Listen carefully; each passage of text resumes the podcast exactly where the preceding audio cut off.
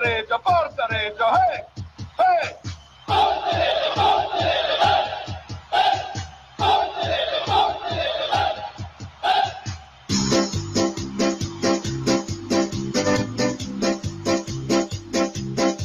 a Cireggiana sei la mia squadra, sei la mia fede che batte dentro il cuore, noi sempre insieme restiamo uniti e tu lo sai, non ti lasceremo mai, la nostra voce sempre granata che vive per questa nostra grande squadra, siamo di Reggio, siamo i più forti, ti seguiremo ovunque tu andrai.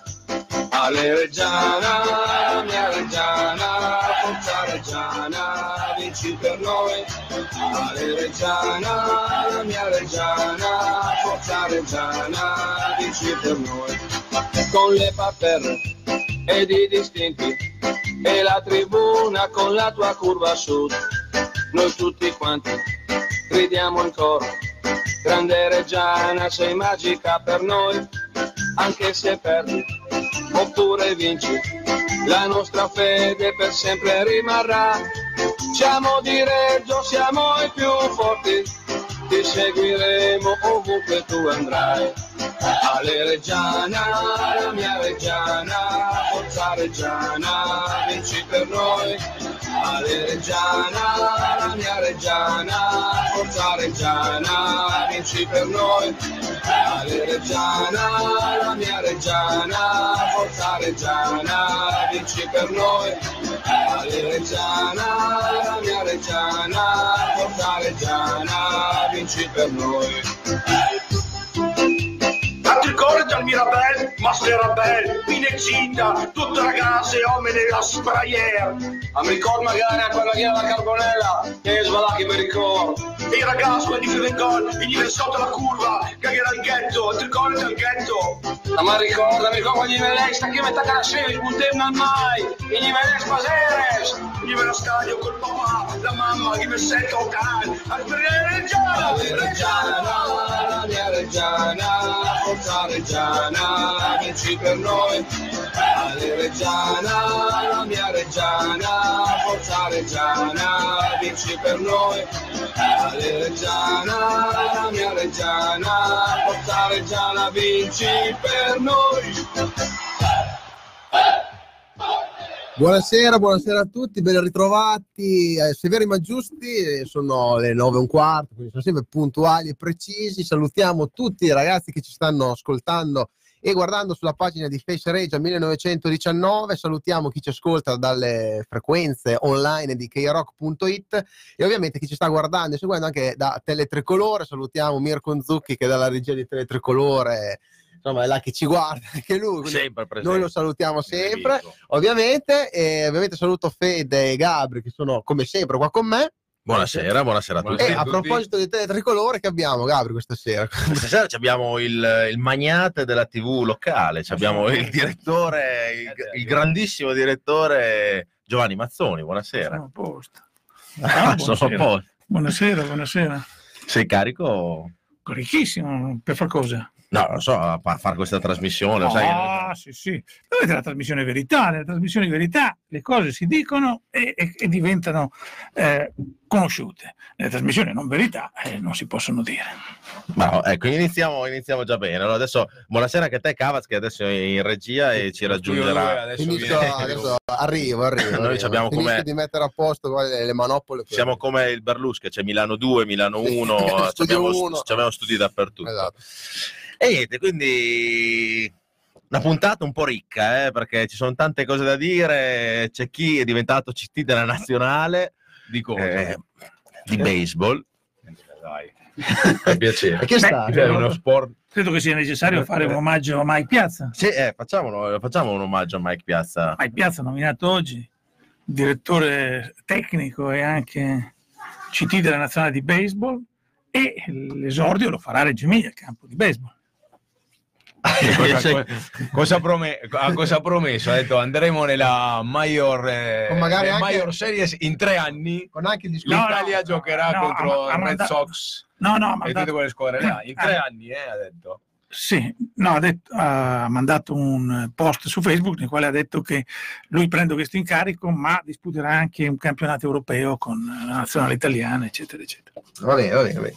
No, poi insomma, sicuramente verrà apprezzato se viene a Reggio, magari Sì, lo sarà- aspettiamo. sarà anche un intervento del sindaco giusto per, per mettere pace, no? Immagino. No, è, incre- è incredibile l'Italia, un po' come fa l'Italia, come, come è fatta, perché di solito questi, insomma, questi rappresentanti no, di- de- delle istituzioni sportive vengono messi sempre appunto dei rappresentanti importanti, no? non che Mike Piazza non sia importante perché la sua carriera la conosciamo tutti, però insomma qualche cosina è Ah, la successa. conosciamo bene, cioè, no?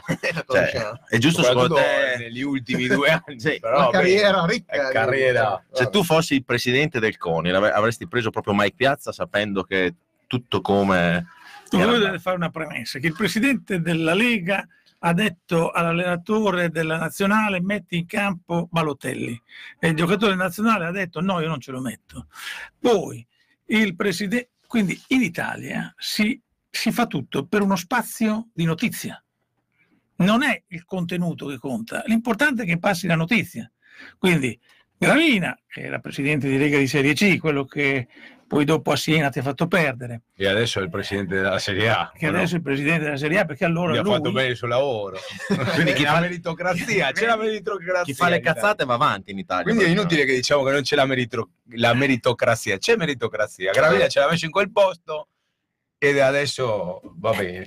Eh, capito? Cioè, è questo che dovete capire. Cioè, allora, quando uno nomina Mike Piazza, secondo te perché lo nomina? Perché ripre- prende le parti, eh, le pagine dei giornali, no?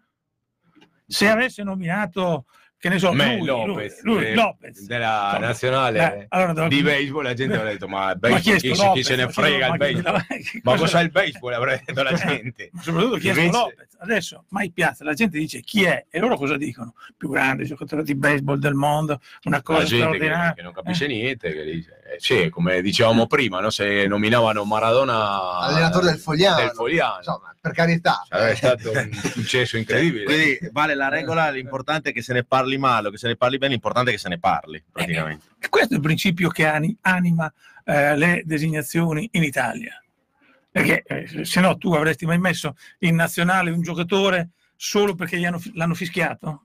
Insomma, è irrazionale come considerazione, capisci? Però l'ha fatto. Sì, tra l'altro sta giocando anche abbastanza male, quindi insomma, non è, dire, non è che se lo meritava sul campo. Ma è così. eh. Però, però, vabbè, Ragazzi, siete- Comunque niente, tralasciamo questa parentesi, Sì, però insomma un po' sì, ci, ci- ci lascia, ci lascia un po' dispiaciuti. Tra l'altro mi Anche ha fatto perché... vedere un messaggio di Nino, Bia- di Nino Vigio che Sì. dice un appello, so che la tentazione è tanta ma non parlate di piazza, non date l'importanza. detto, Messaggio dopo, non ho fatto in tempo a scrivere. eh, vabbè, giusto. Era, era l'argomento un po' più... Era il delay, sai che arriva Eh, in sì. delay la diretta, quindi Comunque, eh, Ma- Mike, detto questo speriamo che perdano tutte le partite. Però Beh, tieni conto che oggi baseball. Mike, nella sua presentazione per questo incarico da presentare agli americani, non a noi, ha usato il coro fatto dai giovani della Reggiana quando hanno vinto la- con la Berretti.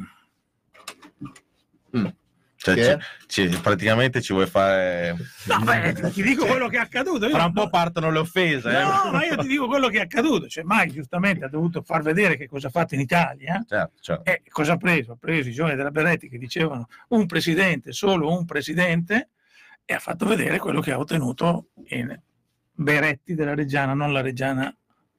certo. Cioè, sì, anche- Diciamo che anche su Facebook si è scatenato veramente insomma l'ira di tanti tifosi che sono andati sulla pagina della FISB, credo che la mm, Federazione Sì. Italiana del, del Baseball, anche del Social Baseball, eh, sì, federazione. Baseball e softball, Eh, softball. sport più inutile del baseball. Sì, e dove appunto hanno, fatto, hanno, hanno scritto tante critiche sul, sul percorso di Mike Piazza Reggio Emilia, giustamente chiedendosi anche, ma in Italia quando uno fa una cosa del genere deve essere per forza premiato in una Sì, carica di questo tipo? sì.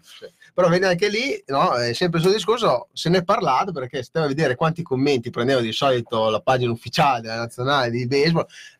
10 in un O- anno oggi 10, in due oggi- ore ne ha presi 100 di offese, ma li ha presi, quindi alla fine L'importante è che se ne parli, no? Se ne è parlato. Ma anche poi voi dovete fare l'ultima considerazione che interesserà i tifosi reggiani. Perché Mike Piazza è arrivato a quel posto? Da dove? Da dove è partito per arrivare a quel posto? Dove si giocava a baseball ad alto livello vicino a noi? Va. Dove abita Mike Piazza oggi?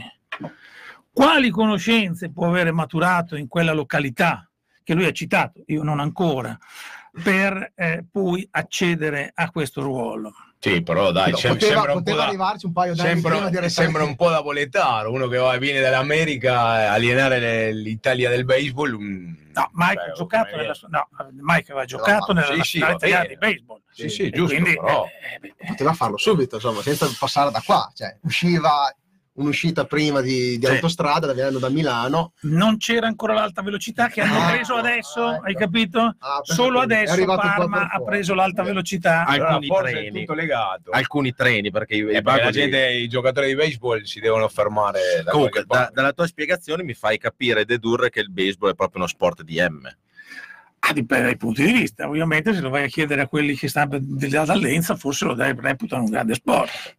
Diciamo che è uno sport eh, Che particolare. particolare. Poi non, è- non c'è la cultura in Italia del baseball, però insomma, in America. tra, eh, tra l'altro secondo voi c'è, c'è il terzo tempo dove si, si strinca si festeggia Ma no, Perché è importante. durano- quanto dura una partita di baseball? Durano nove Ah, sì. inning da Sì, sì. non so quanto, durare che possono durare sei ore. 17 ore una Il partita di terzo baseball. tempo c'è negli Stati Uniti. È quello che ha consentito a Mike Piazza poi di avere la possibilità di avere una grande protagonista dei film e telefilm americani. è chiaro che adesso chissà che ruolo avrà, perché a me piacerebbe sapere che ruolo avrà in tutto questo, perché se lei- lui è diventato mister, lei qualche incarico lo deve aver preso sicuramente. Quindi sarebbe interessante. Comunque, alla fiera alle piante della, della federazione di baseball, terra cura del giardino. Che ti devo può dire? essere Comunque, ricordatevi che Reggio dispone di uno dei più bei campi di baseball ultimamente realizzati.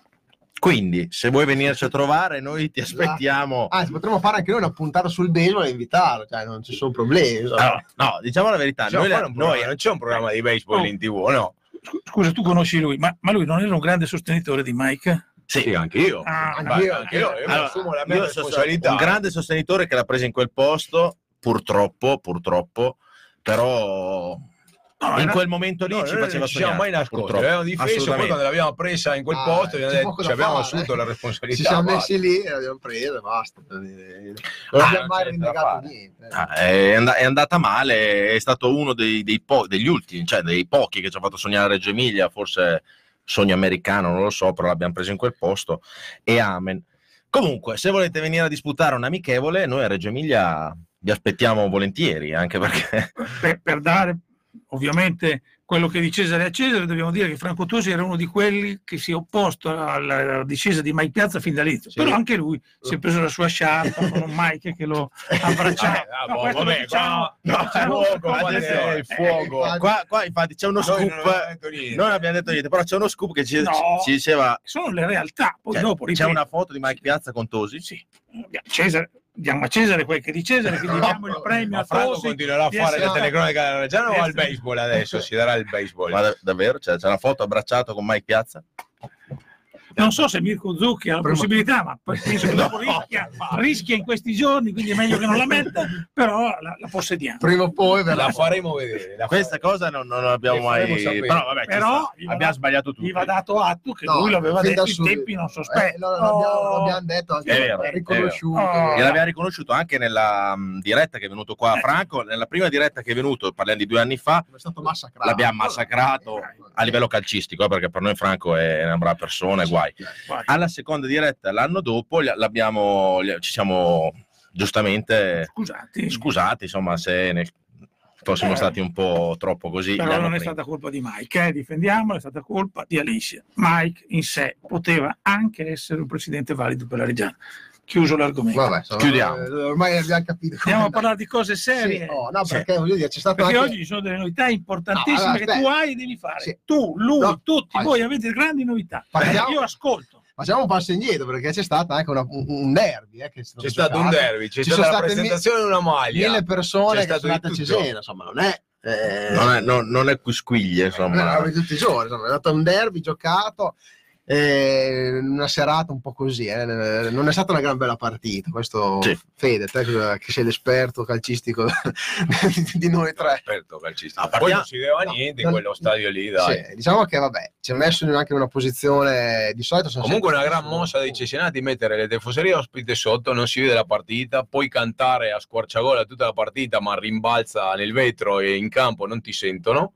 Invece loro vanno in alto, fanno dei cori, sembra che... Allora, diciamo che è stato giustificato con il fatto che se non c'è una tifoseria tanto numerosa da dover aprire anche sopra, c'è il risparmio con i Di costi Stewart, per certo. non aprire due piani invece No, uno. ok, Quella vabbè, è la motivazione ufficiale che hanno detto. dai. Detto questo, boh, sono sempre andati sopra, quest'anno hanno messo giù. È, è un posto un po' infelice. Comunque, in mille c'eravamo lo stesso e si vedeva. Che... Io al ritorno gli darei 200 biglietti e li metterei in tribuna laterale.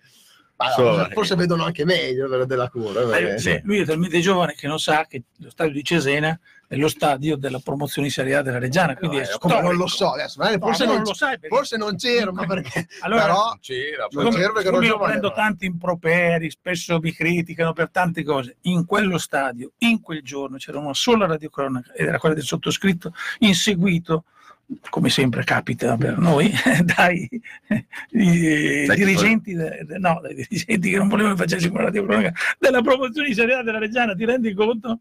Ah, non volevano perché c'era non già... volevano perché c'era già i problemi, sai, se- eh, l'inventore del, del- del sistema televisivo come lo vedi oggi portava il nome anche, oltre che di coloro che l'hanno fatto, di Franco Dalcin.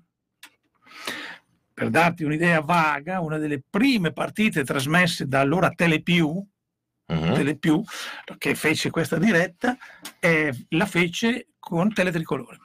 Cioè, portavamo noi gli strumenti per fare questa partita qui. Le telecamere che Franco Del Cine aveva fatto mettere al campo dovevano servire per vedere su, da parte degli allenatori nel monitor la partita.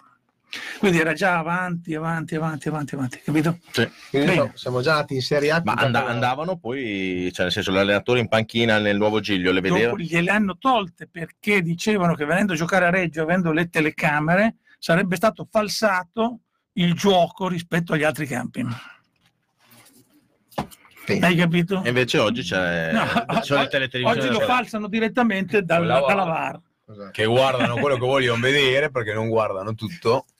Eh, ma è un, è un po' così. Comunque, parliamo di Cesena. eh, eravamo veramente in tanti, eh, È infatti stato bello anche eh, l'andata, insomma, tutti i pullman. è stato bello. Teste qua ha fatto 4 pullman con tanti pulmini, tante macchine. Il gruppo Vandelli ha fatto 5 pullman.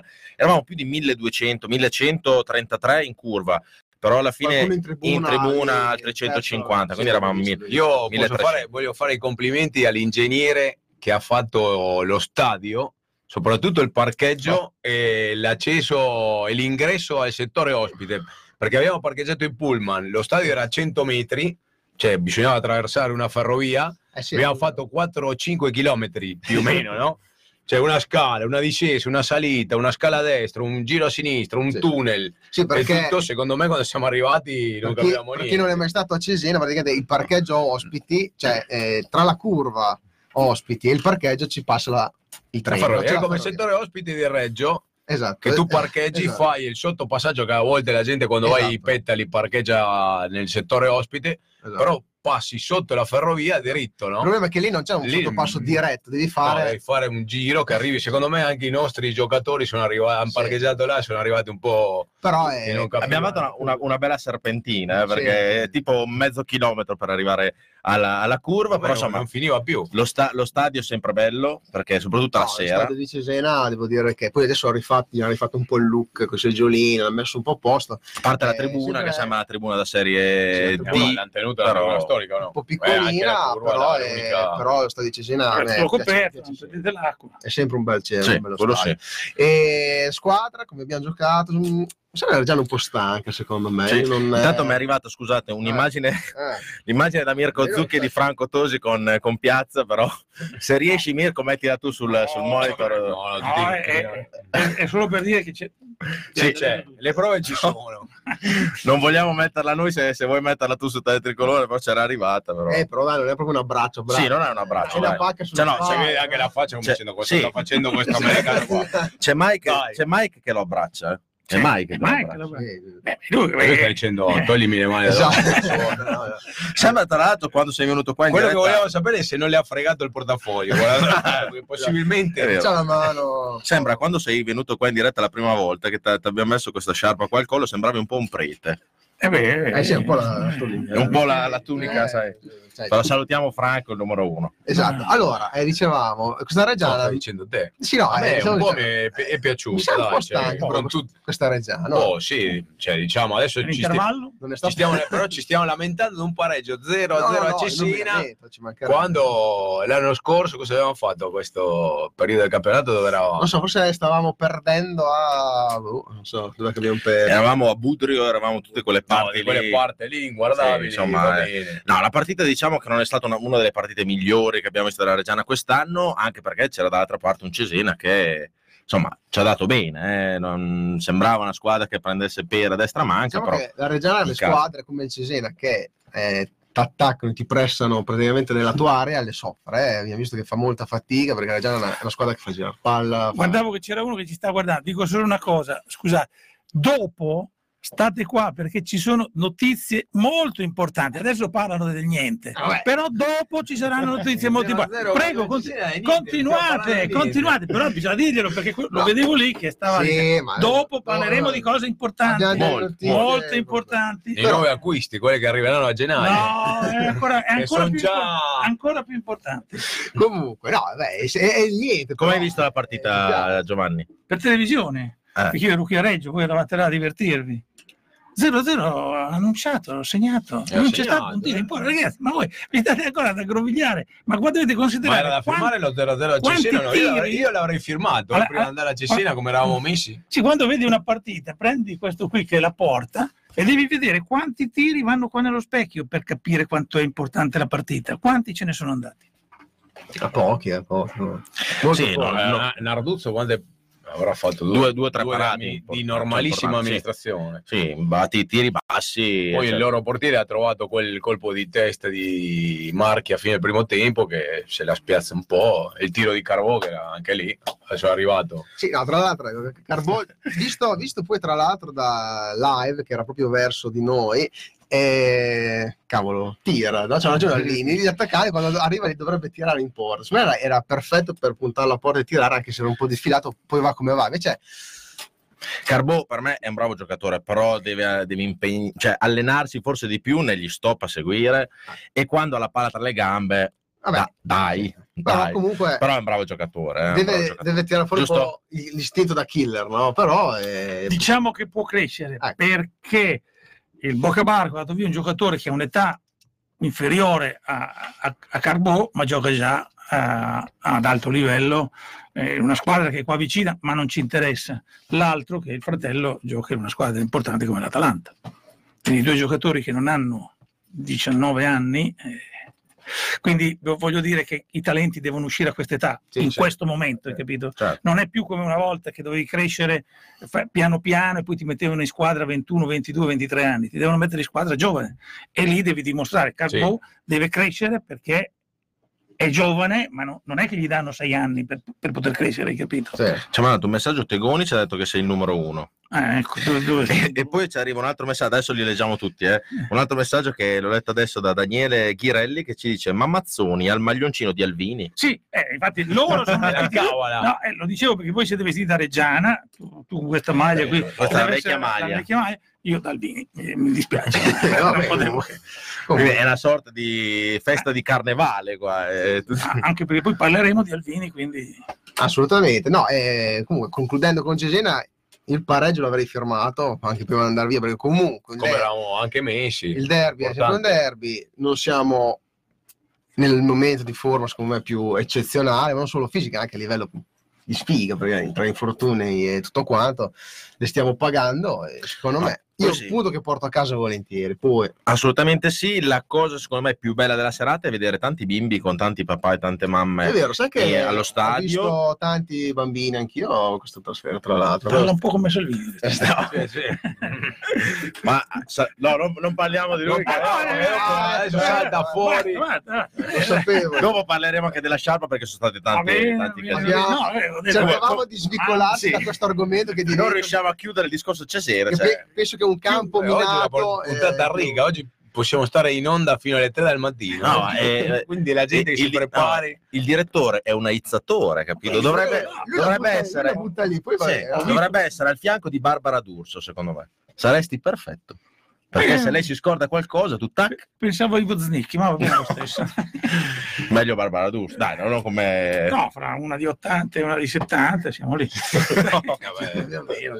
No, a proposito di Cesena, ci è arrivato questo messaggio adesso di Clevis Basci che dice: Voglio un commento su quei 20 simpaticoni cesenati nel settore distinti di Cesena. Secondo me gli abbiamo dato fin troppa importanza. Lo, stavo, Dei- lo stavo per Dei dire. su umani Esatto, incredibili. spieghiamo perché È un eh, gruppo di tifosi che... come capita in tanti eh, stadi sì. eh, dove c'è il tifo, non, non è come a diciamo, Reggio come a c'è, Reggio, c'è il Vandelli nei distinti, lì c'era questo gruppetto qua come a che... Modena anche Sì. uguale, a Cesena c'era questo gruppetto proprio Siamo vestiti bene, eh? di- esatto, di- vestiti un po', di po' fianco elegante. proprio al settore ospiti, quindi nella parte Sì. distinti basse, proprio a 20 metri da noi. che ha rallegrato la serata perché c'è stato un- uno scambio di, uno scambio di insulti. di affetti. Per adesso 90 ogni- ogni minuti, cinque minuti belli. cantavano il 25 aprile, il 25 la unica cosa che sapevano cantare. Il 25 aprile, sai come quando vai ai giochi fi- finivano il coro, si vede che dopo uno prendeva i gettoni, li metteva un gettone nella schiena agli altri e partivano. Il 25 aprile, il 25 aprile si sono attaccati con un po', ma quelle cose No, lì. è, sta- è stato bello perché ti fa capire che la divertente. partita magari non era Esatto. divertente perché Io guarda- ho guardato per lunghi tratti più quello che la partita, quindi vuol dire che Anche 20 io. elementi che cantano il 25 aprile a un certo eh, punto vuol anche io che- sono, sono andato lì nel gruppettino, insomma è stato, è stato bello e questo è un po' il bello anche dell'andare allo stadio, prendersi in giro, mandarsi a quel paese, ci sta assolutamente, anche la partita non offriva granché, giusto? No, perché era scritto il risultato. Ecco. no. scritto già prima, no? Ma no, eh, eh, cosa fai? Vai a giocare a Cesena, cioè, eh, non hai la squadra, no? Eh, se trovi il gol lo fai, se non lo trovi Allora, fai il pareggio. L'importante quando non si Eh, può vincere è sempre Eh, Comunque, l'importante è non perdere. cioè, il fatto comunque che queste partite non le stiamo perdendo come da questa parte a vent'anni, cioè è già un, un passo in avanti, secondo me. no? Cioè, queste partite le, av- le avremmo perse sempre, sempre. In, in con un tiro, l'ultimo Sì, tiro. le avremmo perse. Queste quest'anno non le perdiamo. Allora, e allora? eh, dai, beh, è un passo in avanti. Passi avanti per cosa? Ma non so. Eh, ma tu devi esprimerti, Ah, devi esprimerti, devi dirlo fino in fondo. Un passo in avanti perché possiamo ancora sperare di vincere il campionato. Eh, Devi dire queste robe, poi dopo dicono, ah, ma non devi dirlo. un punto al Padova perché eravamo a quattro punti della, della vetta, adesso siamo a tre. Quindi alla fine è cambiato il- quello che comanda, però noi siamo sempre lì, nonostante tutte le sfighe che abbiamo avuto. Penso non l'avessimo avuta. Buono, si può Il calcio strano perché magari non si infortunò, Però- non si infortunò nessuno Perdavamo- ed eravamo in metà classifica. Detto questo, Giovanni Mazzone inizio campionato con la squadra che era appena stata costruita, cosa pensava della squadra? Che posizione poteva... No, guarda, ci, sono, penso, registrazioni. La Reggiana ha dimostrato fin dalle prime amichevoli di essere una squadra forte, ma in merito era dell'allenatore che l'ha fatta giocare, la faceva giocare in un modo che dimostrava di essere superiore alle altre, indipendentemente con chi giocasse, indipendentemente con chi giocasse, quando ha fatto la Coppa Italia, quando ha fatto le partite, è sempre stata così. Poi, se vuoi, quando si va così a parlare, si dice ma quanto dureranno in queste condizioni? Perché tu devi sempre capire che il giocatore è come una panda. Se tu la, la spremi, poi la panda fa fatica. Magari un- una Mercedes dura un po' di più, ma il giocatore, capito? Quindi bisogna sempre fare i conti su quello che resisterà. La, la Reggiana ha un termine, purtroppo ha un termine anche legato a delle condizioni fisiche di giocatori, è indiscutibile. Adesso io do tutti i meriti a Doriano Tosi, do tutti i meriti a Massimiliano Alvini, però non è che i sei giocatori che si sono infortunati, i cinque giocatori che si sono infortunati è perché c'è la sfiga a Reggio, è perché qualche acciacco ce l'avevano. Insomma, Siamo, Sì, siamo parliamo- onesti. Parliamo di Lunetta, parliamo di Scappini, cioè sono già arrivati secondo te con qualche problemino? Beh, Scappino, non può mica essere sia malato qui. eh, Costa che è, non, non, si è ammalato qui, eh, Lunetta, Lunetta forse il danno più grosso l'ha avuto qui, questo in piena onestà, eh, Marchi, eh, Marchi non può eh, eh, avere una botta, giocare una partita, una botta di sette settimane prima, giocare una partita e poi andare in tribuna nella, nella successiva, no? significa che soffre da questo punto di vista. Con questo non, non, cambia nulla, non cambia nulla, non è che stiamo qui a buttare la croce addosso a chi ha fatto questa squadra, fatto... diciamo soltanto questa squadra ha la potenzialità per fare molto, fare molto significa lottare finché si può per la, prima promozio- per la prima posizione, quando non si può più, attenzione, tiriamo i remi in barca perché dobbiamo recuperare, dobbiamo recuperare e giocare forte i playoff, perché c'è anche questa possibilità. Certo. Cioè questa è una squadra che a, a, a, a gare dirette può fare molto bene se avesse tutti i giocatori. So, soprattutto con un allenatore eh. che capisce, eh. sa come giocano gli altri, prepara le partite in base agli altri. Quindi... Cioè, se, se, mi devi portare a, a, al terzo posto, ai playoff con la metà della squadra, è meglio che mi porti ai playoff al quarto posto con tutta la squadra.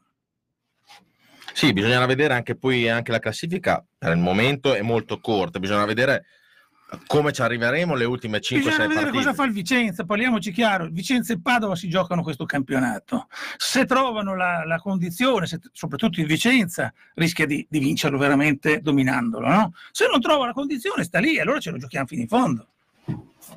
Quindi tra, tra, Padova e Vicenza dici che il Vicenza è più...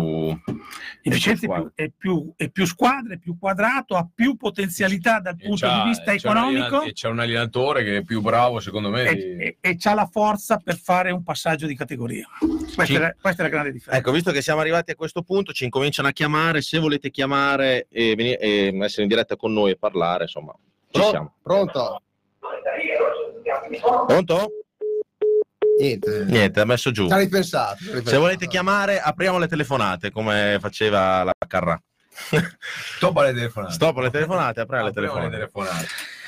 E quindi niente, comunque per chiudere appunto Codice Sena, dicevamo prima, dopo ritorniamo anche su questo argomento, tanti bimbi, tante famiglie, molto bello questa cosa qua, eravamo in tanti, mille passa, non, non è successo niente nell'andata né nel ritorno, quindi trasferta tranquillissima.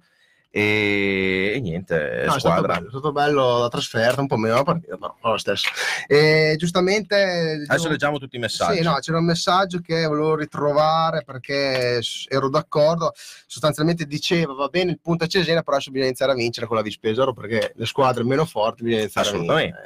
Eh, se vogliamo due... rimanere lì sicuramente. Le prossime due partite sono assolutamente da vincere, anche perché Padova e Vicenza devono affrontare la, chi la farà al Chi non la Triestina perché l'hanno già affrontato tutte e due, però insomma squadre di alta classifica, quindi se non si fanno punti adesso e non si prova a recuperare, dopo un po' la coperta è corta, giusto? Giusto, ma c'hai cinque squadre che fanno ruolo importante, Fai, c'hai il Padova, c'hai il, la, um, il Sud c'hai il Carpi, eh, sono tutte squadre che su, non sono cuscinetto, quando si giocano se lo giocano, hai capito? Sono partite che se lo giocano col Vicenza, con, con eh, il Padova, con qualsiasi squadra si giocano. Io parlando con il capo aria, io lavoro per una ditta del Veneto e il mio capo aria è un ultras del Padova, è venuto, mi ha detto ci hanno dato una rulata, io non pensavo che il Sud Tirol fosse così forte, ci hanno massacrato, l'unica squadra che mi ha fatto una bella impressione fino a questo momento è stato il Sud Tirol. Mi ha detto: Noi dipendiamo molto di quello che fa Ronaldo, il brasiliano che fece gol a Vicenza. E mi diceva che la squadra era, in, era, incredibile come il Sud Tirol ha annullato il Padova. Mi ha detto: Non siamo riusciti a fare niente, ci hanno massacrato dal primo all'ultimo minuto. Sud Tirol è, beh, è detto dall'inizio che insomma, è una squadra fatta sì. per vincere il campionato e non, si, non, facciamoci ingannare dal 3-0 che abbiamo fatto noi là perché dopo quel 3-0 penso abbia forse perso una partita poi le ha vinte praticamente tutte ha cambiato allenatore ha cambiato allenatore le ha vinte quasi tutte insomma ha messo eh. i centrocampisti a centrocampo non in difesa perché sì. contro di noi avevamo un centrocampista importante in difesa eh, come Dove? terzino eh, su Tirol, sì, su Tirol. Eh, comunque insomma su Tirol qui c'è un fatto grave molto grave che Sud Tirol vorrebbe scrivere tutto in tedesco eh. Ma perché non vogliono giocare alla Bundesliga? Vogliono no, fare lo stadio no, no non c'è non sotto, non prendetela sotto gamba questa notizia, non prendetela sotto gamba. Vogliono scrivere tutto in tedesco, non gliel'hanno consentito, dovranno scrivere in italiano. Però una Serie B non, non sarebbe negativa per loro. Dire, vedete che siamo nel campionato professionistico, ci stiamo qui, anche se vogliamo essere Anche tedeschi. perché l'hanno rischiata l'anno scorso, credo, due anni fa con, eh, con eh, il mister che adesso è all'Ascoli, Bonzanetti. E, Sì, hanno perso e stanno rifacendo lo stadio. Stanno rifacendo tutta la tribuna. Investimenti, Sì, ma- eccetera. Comunque qua ci scrive Alessandro Romi, ci scrive c'è Mazzoni stasera, mia moglie è caduta dal divano. Dopo ho detto una, L'hanno una recuperata, spero, Sì, spero che stia bene perché non vorrei preoccupare. no? Stagione finita, eh, si è spaccato. È colpa eh, tua. spaccata- Allora, andiamo avanti che leggiamo tutti i messaggi. Eh, Ciao ragazzi, sono Gigi, saluto Gabriele, ci siamo visti oggi ai campi. Eh, ciao. Un saluto al grande Mizia, siete bravissimi, un giorno verrò a trovarvi, sempre Forza Regia, battiamo Pesaro e a tutti i costi, giustamente. Dani Rossi ci scrive proprio Mazzoni, Vabbè, io- io sono io, dopo dove il resto non, non rispondo. Eh, Gigi Anghinetti ci scrive no lo iettatore, perché sai che dicono che delle no, volte... perché quando tu dici le verità pensano che sia una iettatura, fai una partita, dici devi vincere, ah, Oh, la eh, prendiamo in quel posto devi vincere. Poi se pareggi o perdi, non è mica colpa di quello che ti ha detto che devi vincere, Per devi esempio, vincere adesso con la bis Pesaro Ecco. devi vincere. Non c'è 3-4-0 minimo. Ma no, ma devi vincere. Cosa vai in campo per dire, beh, vediamo come si mette con la spesa, se non va male facciamo un pareggio. Eh, allora, No, no, eh, allora- massacrarli. Poi se colpiamo Eh. sette traverse, il loro portiere fa delle parate assurde, Eh, minca. Alessandro Omi No. ci scrive Mazzoni non ti arrabbiare, lo sai che scherzo, quello che ti ha ma scritto lo prima. so, ma non, non mi preoccupa, anzi, Francesca Cantafora, sarà la prima volta che lo stadio del baseball avrà il tutto esaurito per ringraziare Mike Piazza per quello che ha combinato a Reggio. Sì, è Eh, esatto. imma- immagino. Ha fatto tutto esaurito la prima volta, lo farà anche la seconda. Stefano Cavazzoni ci scrive Amadei spettacolo all'autogrill a gennaio vuole rinforzare la squadra. Ave- Avete Ecco, beccato questo- Amadei gruppo Vandelli? Non lo eh, so, no, in lui era andato in macchina. Ah, è andato in macchina. Ecco, questo è un altro argomento su- sul mercato di gennaio. Che dopo ne Assolutamente sì. Andrea Fava, quindi direttore, eh, a quando una radiocronaca decente a Sved da schiva? Si lamentano. Si lamentano perché il segnale va via di Tele Tricolore. eh, Spiego, se vuoi spiegare anche Ma perché. c'è, ma c'è poco da spiegare, guardate, la storia è molto semplice. Noi abbiamo preso i diritti della Reggiana anche quest'anno, che sono costati un sacco di soldi, più di 30.000 euro, una cosa folle. Detto questo, purtroppo la Lega ha imposto per favorire la piattaforma la trasmissione sulla piattaforma di alcune partite e poche in televisione. Noi sostanzialmente abbiamo cercato di fare un accordo un po' più largo per trasmettere qualche partita in più, poi un- una confusione di qua, un casino di là, concorrenza di qua, concorrenza di là, eh, restringono il campo. Esempio, a Cesena giustamente ci dicono che Franco Tosi era relegato all'interno di una cabina, controllato a vista come se eh, fosse un, Uno spia una spia sovietica messa a Cesena, tanto per essere chiaro. Allora dico, adesso ritorniamo alla normalità, faremo le cose che possiamo fare, quello che non possiamo fare non lo possiamo fare. Noi avevamo chiesto di sostituire la gara di, di Fermo, la prossima trasferta noi la dovremmo trasmettere in diretta, Ok. secondo il, co- il collegamento della Lega avevamo chiesto di trasmettere quella di Cesena, semplicemente perché il 24 di novembre San è, è- è San Prospero. Detto, Certo. faccia- cosa cambiava? Me lo spieghi tu cosa poteva cambiare? Fra far vedere Poi Cesena o Fermo? Poi probabilmente interessava un po' più Cesena che fermo anche. Ma non è mica detto, perché vinci domenica, poi ti interessi di fermo, No, però eh, eh, che, che è anche più lontano. Sì, eh. no. Anche perché fermo sicuramente non ci, sarà, non ci saremo qua. in 1200 in trasferta. No, Cioè, io me l'auguro. Eh. Speriamo. Però speriamo, però. Lo faremo vedere. Per- ecco, questo, questo è il meccanismo. Al ritorno sono previste 5 partite e vedremo di fare. Quindi il motivo perché eh, il motivo per il quale te- il segnale di tricolore va e viene perché comunque se No, perché ci sono difficoltà operative eh, contingenti che abbiamo già superato e adesso mm, basta. Cioè, Sì, anche perché dopo daranno sicuramente il, come si chiama, il- la no, priorità agli altri che trasmettono. No, ma voglio solo dirvi che durante la partita della domenica precedente, eh, quando la Reggiana ha giocato con... ehm, dunque, dove eravamo? Mm, non, in, non in casa. dici. Sì, sì, sì, fuori casa. eh, e l'ispettore di Lega ha fatto fermare... eh, a Modena, scusa. Modena, no, no, a Modena. Modena. Ha fatto fermare la trasmissione di SportTube.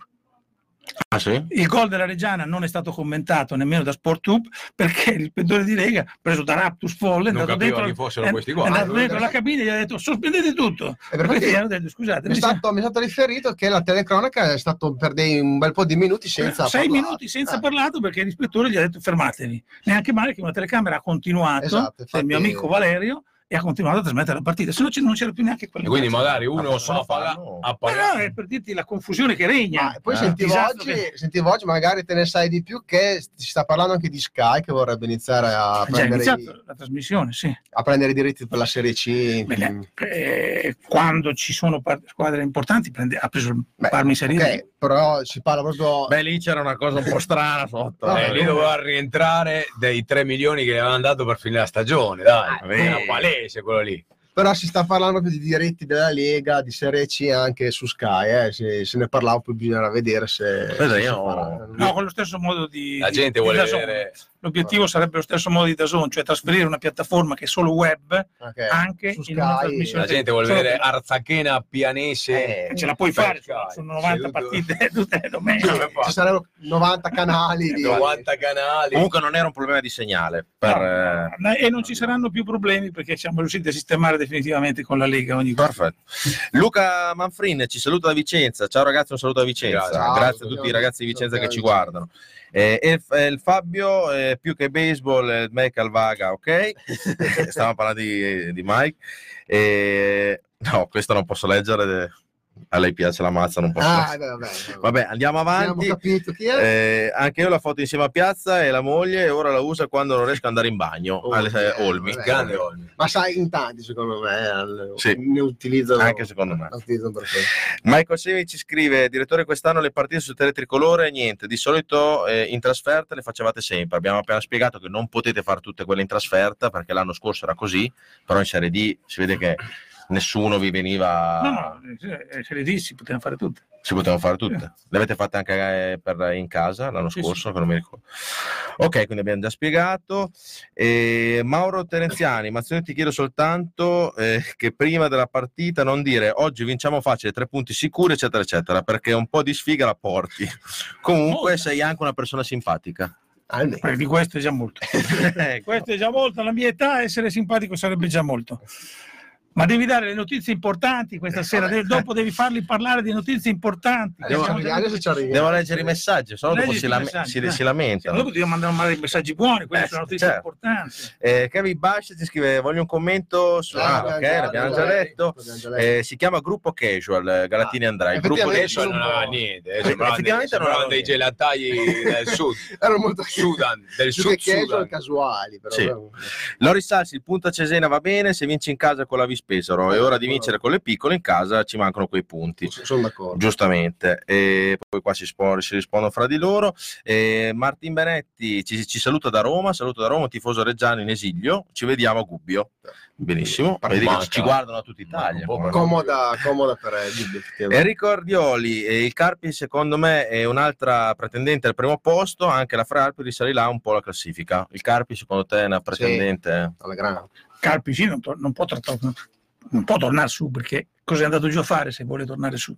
È andato giù per essere venduto, è andato giù per ridurre i costi e secondo te lo riportano su, però ha la stazza e la formazione per giocarsi le partite. Che da quello che avevo capito con il Carpi ce l'avevano, l'avevano tenuto perché incassavano i soldi del paracadute Esatto. che dovevano essere per 4-5 squadre, poi alla fine è Sì, retrocesso solo il, il- il Carpi e il Padova perché le altre sono fallite. Sì, regolarmente. Allora se lo volevano vendere a un milione, dopo gli entravano 3 o 4 del paracadute, allora ho detto beh me lo tengo un altro anno così almeno recupero. Gli ultimi messaggi, Samuel Coloretti, ogni tanto comunque di Marzio là, e poi eh, si è interrotto il messaggio. E Tommaso Moratti, che saluto, ci chiede di fargli auguri a Nando, vecchio leone del settore. Nando, grande, il grande Nando, auguroni. E Rino Granata, niente partite in tv, tutti allo stadio, mai come quest'anno la squadra e società meritano lo stadio pieno. Effettivamente. Beh, in caso Assolutamente non sì. ci sono, non ci sono problemi. Ma Oh, allora, quali Ma- sono quali sono le notizie importanti? Allora, sono... La sciarpa? dopo lavoro sono passato, parleremo anche dopo della sciarpa che mannaggia, vabbè. Eh, sono passato oggi lì ai campi di allenamento che c'erano anche una ventina, una trentina di tifosi, ho detto vado a gustarmi un bel allenamento della Reggiana, ero le 3.20, 3.30 eccetera. Appena arrivo al campo si sente Alvini che dice basta, l'allenamento non si fa più. Io ho detto ma come? Come non sono fa appena più? arrivato. Sono appena arrivato, detto, c'è ancora un'oretta di allenamento. le informi alla Esatto, esatto, possiamo della i movimenti. eh, Alvini praticamente ha richiamato tutta la squadra che stava facendo una partitella, insomma la classica partitella, eccetera, e, e ha detto noi su questo campo non ci possiamo più allenare. Ha richiamato Michele Malpele, ha detto se non mi trovate un altro campo sono cavoli, chiaramente l'ha detto con l'enfasi del, del momento, eh, non è che da domani non si alleneranno più. Però abbiamo un problema gravissimo che è il problema ancora del campo di allenamento, perché effettivamente ad Albinea risolto, però sì, sembrava risolto, però con l'andare del tempo e con l'inverno che ormai non è più alle porte, ma è già arrivato, il campo dell'allenamento di Albinea non drena l'acqua, quindi oggi si stavano allenando su praticamente su Ploccio, sul pantano, no? Come dicevano. Una mezza piscina. eh. Ecco, eh, il campo super, non so se siete mai stati ad Albina, ci sono due campi, uno che è stato, tutti e due sono stati rifatti dalla Reggiana, quello un po' più grande in basso, eh, quello un po' più bello mh, con la recensione eccetera, ci hanno speso anche dei bei soldi perché si parla di 30.000 euro per il rifacimento del campo, hanno carotato tutto, però non vanno bene, questi, in questo momento questi campi non vanno bene. Eh, Carosi. Il problema è che stiamo andando verso una stagione che non è che ci sarà il sole 35 gradi, no? Inizierà a piovere E comunque più spesso, magari ecco. Tu, freddo, neve. tu, eh, non hai assistito, però quando Alvini ha fatto l'ultimo allenamento nel vecchio campo, il vecchio campo Di Cavazzoli. di Cavazzoli, eh, io andai a fare un'intervista ad Alvini, gli chiesi se era già stato a vedere il campo di Albinea. E lui mi rispondeva no, e io dico ma lei abita a Albinea? No, no, perché? Perché probabilmente l'aveva già visto, ma ha visto che non è un campo idoneo per una squadra professionistica. Ora la Reggiana vuole un campo da squadra professionistica, parliamoci chiaro. Il campo di Albinea è, squa- è un campo da calcio di un circolo tennis. A cosa poteva servire? A una gara fra Scapoli e Ammogliati, oppure fra quelli che giocano a tennis mancini e quelli che giocano a tennis destri. Tutto il resto non serviva. E, lui dice adesso me lo date come campo di allenamento per una squadra professionistica, onestamente c'è qualcosa che non funziona. Oggi si è palesato. Si è palesato che cosa? Che non c'è un drenaggio adeguato, ma non è tanto il drenaggio adeguato che eh, eh, serve, è che se, se il fondo non è omogeneo, quando tu hai una buca di acqua, vabbè, ti bagni, ma se poi hai la controbuca dura, Ti fai male. ti fai anche male. Questo è il ragionamento. Quindi, visto che siamo ormai, abbiamo già dato che con la situazione infermi, infermieria, Meglio non allenare. meglio stiamo a casa, andiamo. Sì, comunque oggi ha interrotto l'allenamento soprattutto perché non voleva vedere altri infortuni strani, eh, perché vedeva che i giocatori insomma un po' eh, blisgavano, come si dice in dialetto, un po' scivolavano, eccetera, quindi aveva anche la paura e il timore di perdere degli altri giocatori per la partita di domenica, Eh, non Infatti, perché per eh, partito preso ha cioè- voluto chiudere giù tutto. C'è anche da dire che dall'altra parte c'è la società che si sta mettendo, si, si sta già operando per trovare altri campi di allenamento, eh, si parlava di Calerno, però dicevano anche che tutti i campi di allenamento importanti a Reggio, diciamo di squadre semi-professionistiche, fanno fatica a dare il campo perché chiaramente si rovina. Facendoci allenamenti tutti i giorni, i campi più belli, diciamo che usano poi solo per le partite, anche l'ora, la domenica o il sabato, si rovina molto. E quindi c'è sempre questo dilemma. Quindi, caro Mazzoni, chi deve fare i campi di Via Agosti? No, ma adesso cioè, è come se tu mi chiedessi di andare a, a- a piantare il grano a, fuori stagione. Non ha molto senso, ormai siamo andati fuori stagione, capisci? Cioè, ormai siamo nella fase del, del- del campionato nel quale eh, devi, devi tenere quello che hai e quello che puoi fare. Non c'è alternativa, non è che il problema serio è che abbiamo messo insieme 3-4 condizioni che non sono ideali. Ecco, perché è vero che la location del campo di Albinea è bella, nel senso che c'è tutto, eccetera, eccetera, ma è il corollario, manca il supporto. Adesso vai a cercare un supporto, ma dove lo vai a cercare? Eh, eh, ci sono le altre squadre. La realtà è che la Reggiana, se non vuole mettere a posto lei i campi in via Agosti, deve fare un sodalizio con un'altra società sportiva, la quale deve trarre beneficio dal fatto che ha la Reggiana che gioca lì, non che poi anche la squadra di seconda, di prima o di, te- o di promozione da giocarci sopra. Non so se sono chiaro. Perché dopo il Sì, campo, sì, chiaramente Eh. anche per loro non va bene. Giusto, però se tu fai un sodalizio con una società che magari eh, ha ha un periodo di attesa, ti faccio un esempio, c'è Bibbiano San Polo, no? Giocano insieme. Bibbiano o San Polo possono giocare su un campo e l'altro può essere a disposizione della Reggiana. Questo è il mio pensiero concreto e corretto, non che ci gioca anche il Bibbiano San Polo su quel campo della Reggiana, se no non ce la fai. Allora fai un accordo, fai un sodalizio con una delle società sportive di Reggio che ha questo peso, che ha queste strutture e allora ce, ce la puoi cavare. Se non lo fai, non ce la cavi, perché tanto vai a giocare qualche giorno in quel campo e poi ti diranno no, ma adesso siamo impegnati, no, ma però questo... Adesso nevica, adesso Eh.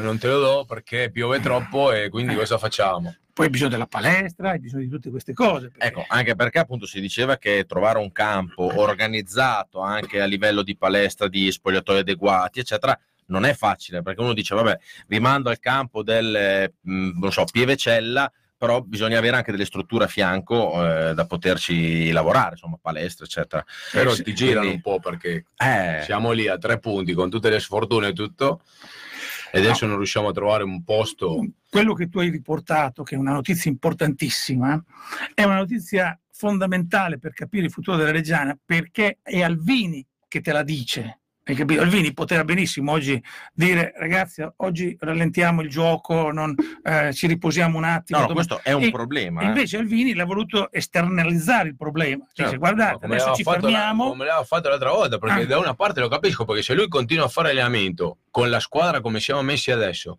e si spacca un, un altro giocatore, come la mettiamo? Dopo la gente dice, oh, ma dopo si spaccano perché l'allenatore ha sbagliato no, l'allenamento. ha sbagliato, ha sbagliato tutto. No, questo è un problema che Ma ce lo stiamo portando dietro dall'inizio della stagione.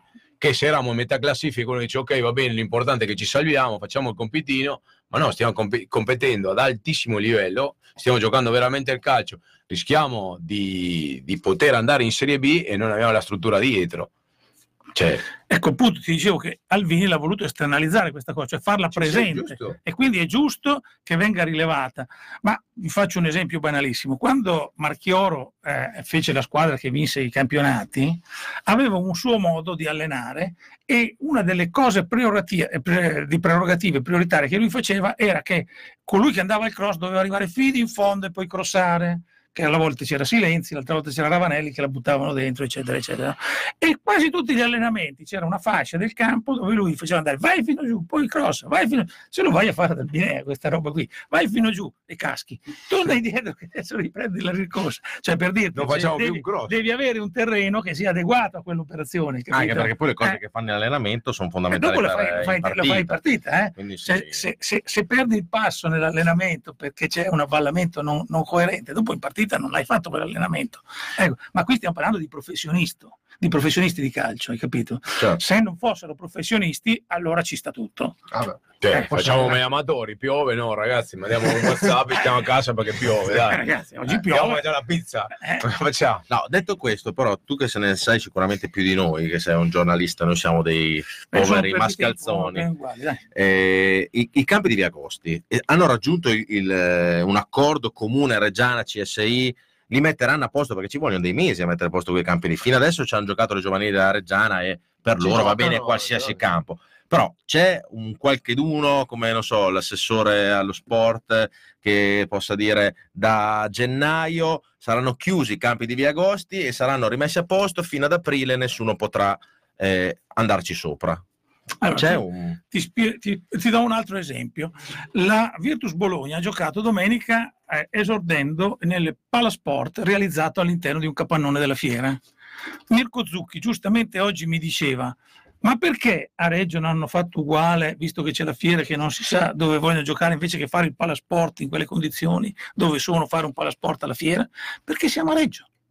Capisci il problema dove nasce? Cioè noi no- dobbiamo affrontare la nostra realtà che è diversa non per struttura, perché la fiera è uguale più o meno i capannoni Sì. quelli di Una Bologna. volta che c'è un capannone, No, basta c'è il capannone, fai se lo vuoi ci fai, ci fai le cose, ci fai un palasport per giocarci, tanto per Certo. essere chiaro, no? Ci sarà un investimento da fare, ma è logico. A Bologna l'hanno fatto per la Virtus, che fra l'altro aveva già il palasport vecchio, il pala eh, Malaguti. eh, quindi siamo a Reggio. Dovete prendere atto di questo. Quindi via Agosti diventa un problema nel momento in cui devi mettere d'accordo la curia di Reggio Emilia, devi mettere d'accordo Il il comune. comune di Reggio devono Emilia. allineare tutti i Eh, pianeti. eh, cioè, abbiamo una chiamata pronto Esatto. Pronto? Io chiedo scusa, un po' ascolto il basket e mi piace la fortitudo, ma in realtà essendo un vecchio ascoltatore di K-Rock, quando c'era ancora addirittura Mondo Radio, Eh, grande ok, e poi che rock. tanti anni A fa. questo punto io ho chiamato perché volevo, volevo sentire un pezzo di Jerk It Out.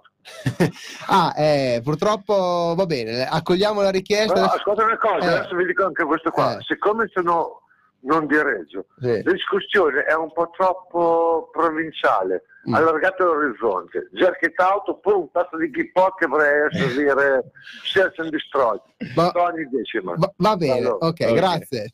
Io lo ascoltavo anche a Detroit, eh. io lo ascoltavo online da Detroit. No, ma sì, ma noi siamo una trasmissione, cioè, eh, facciamo una trasmissione che parla di calcio e siamo anche in diretta su so, Teletrico. calcio e basket. Sì. Esatto. Io lo ascoltavo, Calcio, calcio. io- ma io lo ascoltavo da Detroit, andavo in trasferta, lo ascoltavo online. Grande, grande. Gra- grazie. Allora, Grazie mille. questo permesso. Grazie mille della telefonata. grazie. Allora, no, spieghiamo un attimo eh, il discorso del- della musica perché Sì, allora noi non possiamo mettere la musica con, sotto i diritti SIAE, diciamo, perché sennò ci bloccherebbero la diretta, ci, Esatto. ci ammutoliscono diciamo, la, la canzone nella diretta stessa. il direttore di Lega come, come- come quello che è andato a Modena Esatto, o meno- ha passato tutto Ecco. finiamo così Zuckerberg- dopo vedete quattro persone che parlano e non si sente eh, niente Zuckerberg più o meno come il direttore di Lega in Lega Pro. eh. Bravissimo, Noi, eh, c'è un algoritmo su Facebook, appena si mette una musica conosciuta comunque sotto eh, una casa editrice, eccetera, quindi ci sono i diritti che non ci bloccano la diretta. fa capire E quindi Quello- è un algoritmo.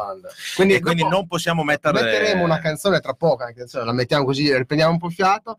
E come abbiamo detto, abbiamo detto se c'è qualche gruppo della zona, qualche gruppo insomma che non è sotto casa discografica, ma diciamo così, musica libera, indipendente, ce lo dica, noi la mettiamo, infatti tra poco metteremo un punto un pezzo. un Hai pezzo- mai, hai mai fatto parte di un gruppo, Manca solo con lei. una Avrei banda? distrutto anche quel territorio.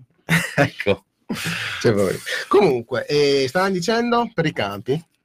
Stavo dicendo per i campi, che appunto il Bologna, cioè siamo a Reggio, e quindi Non è brutta potete- però questa frase, siamo a Reggio, quindi mettiamoci in Non testa che potete- siamo a Reggio. potete Sì. contare sui campi di Via Agosti per un tempo breve. Ah. Sui campi di Via Agosti ci si potrà contare se tutti si metteranno d'accordo per ragionare nella stagione futura se tutto va bene, ma Quindi prossimo, prossima estate saremo ancora a dire chi metterà a posto i campi Io di Via comunque Agosti. farei un programma eh, come quello di Alessandro Borghese con Massimiliano Albini quattro campi di allenamento Ah, andiamo a vedere Dove- i campi, è va, vero, a vedere- bravo. va a vedere i campi fa un allenamento una volta in un campo tutto Per me è 8, a per fine della 10. puntata dà il voto per la location, per il campo di allenamento, per il spogliatoio e poi alla fine eh, scegliamo il miglior campo di allenamento del- della Potrebbe- settimana. Potrebbe stare. No, qualcuno, Ivan, Così intanto ci alleniamo gratis, ce lo danno gratis dopo Ivan, eh, Ivan Morini dice non si può fare l'allenamento al Mirabello, il comune potrebbe dirottare chi lo usa ora in campagna, però se il Mirabello è messo come, come con l'amichevole col Genova, forse è meglio stare al No, almeno Binea. andare al Binea a Cioè, giocare a tennis quando piove stiamo a casa. Se Mirabello è messo così, C'erano i responsabili del Genova, perché io ero in campo a fare le foto per la, per la pagina,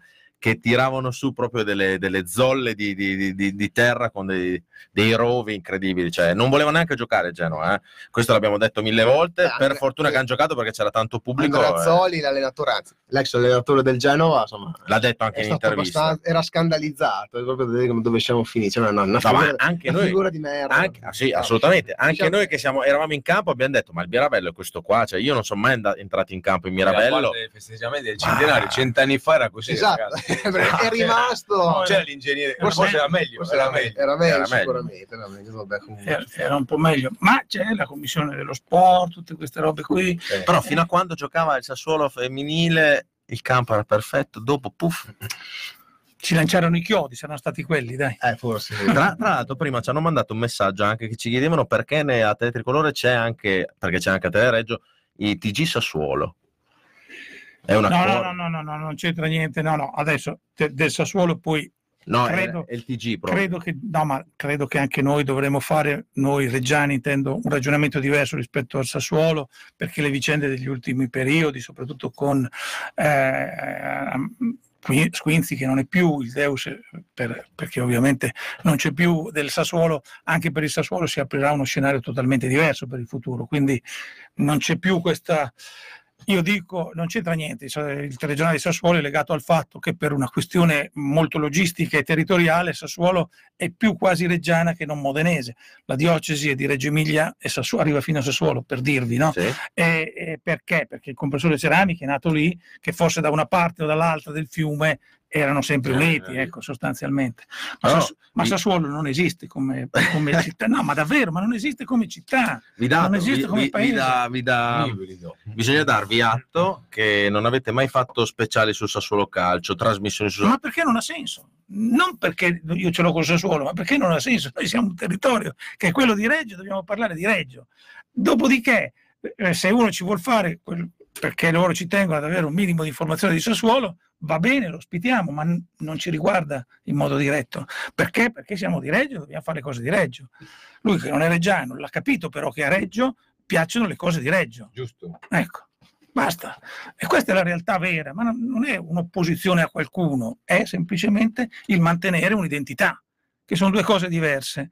Perché a Reggio spesso, talvolta, ci si dimentica della, della nostra identità perché riteniamo sempre gli altri superiori. Invece no, possiamo esserlo noi superiori se, si- se diamo il meglio di noi stessi, nel calcio, nel basket, dove vogliamo.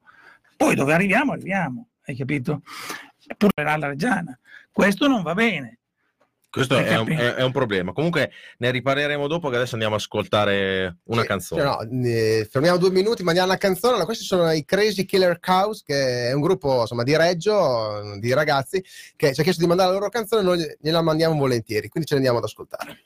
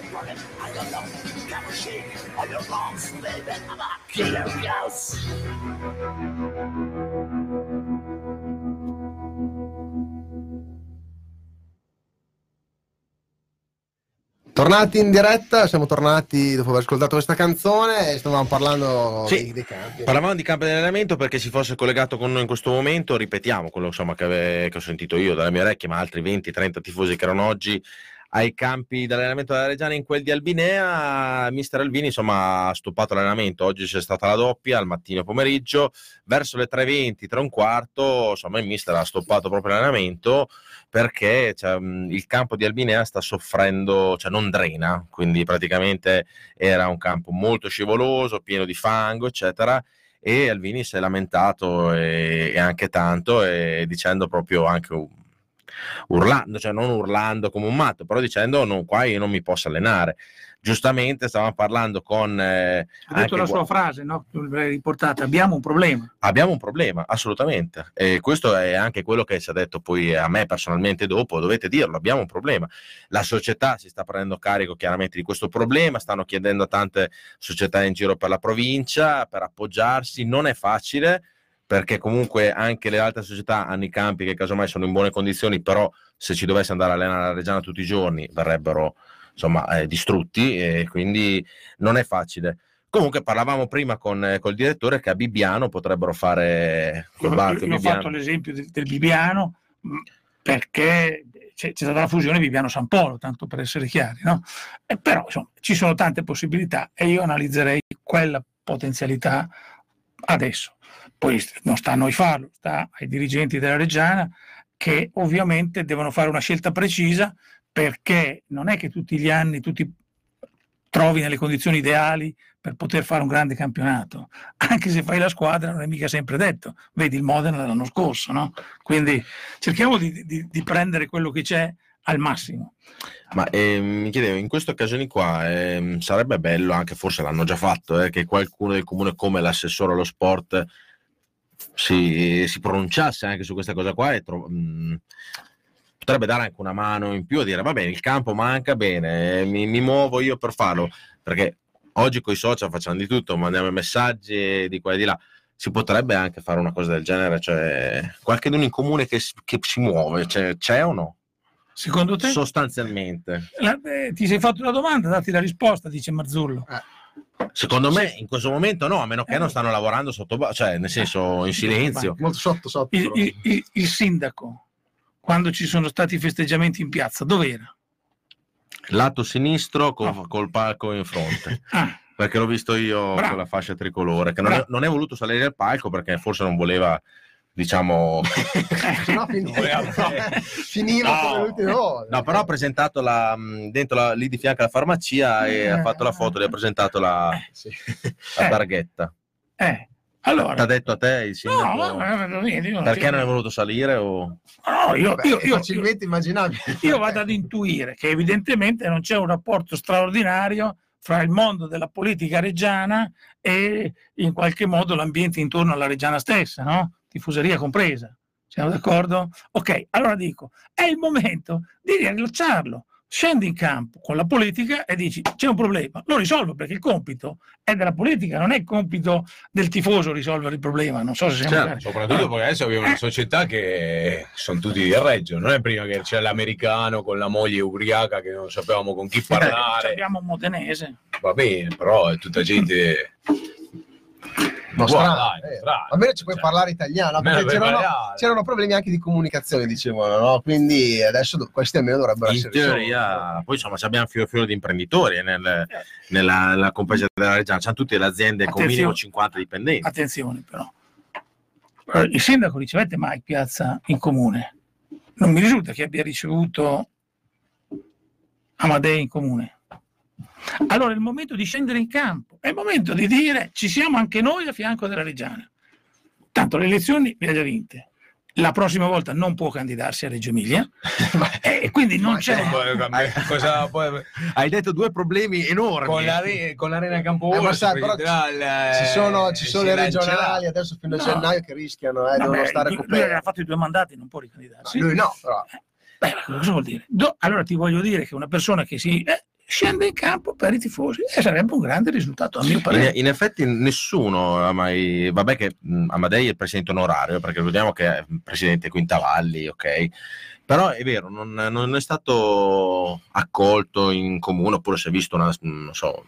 Sì, dei Amadei non è che ci tenga molto, eh, Eh. precisiamo bene perché Amadei è un uomo di sostanza, è un uomo di concretezza, gioisce quando la Reggiana vince e vuole vincere. Questo non, non vuole la, la- l'appari- apparire o eh, diciamo così la, la sfilata. È anche vero che quando Mike Piazza è venuto a Reggio Emilia gli hanno organizzato questo evento in sala tricolore, eccetera, come se Mai. fosse un dio, insomma. Forse è stato anche troppo eccessivo quello lì. Però in effetti sarebbe bello che Adesso, senza fare niente in pompa magna, senza stravolgere niente, l'assessore allo sport, su mandato del sindaco, si prende il carico di risolvere il problema campo sta, eh, per gli allenamenti della Reggiana. E Ah, noi però- lo seguiremo e daremo questo spazio, domani lo intervisteremo, sentiremo da lui cosa intende fare, se può fare qualcosa, come lo intende mettere in campo, perché altrimenti si continua a parlare giustamente di, di sport minore, di eh, bambini, di tutte queste cose, ma lo sport minore avviene perché il mito dello sport professionistico istiga in qualche modo il bambino a ripetere quelle e a emulare quei gesti. Se non ci fosse, diciamo così, il clamore del grande evento, non ci sarebbe neanche la volontà di ripeterlo, no? Ecco, allora dico, teniamo conto anche di questo, perché non viviamo in un mondo fuori dal, fuori dal mondo. Dobbiamo tener conto del mondo. della Reggiana, Reggio, che, che, che ne dicono quello che vogliono, è un fatto sociale di costumi importantissimo. Non c'è un altro sport allo stesso livello a Reggio Emilia.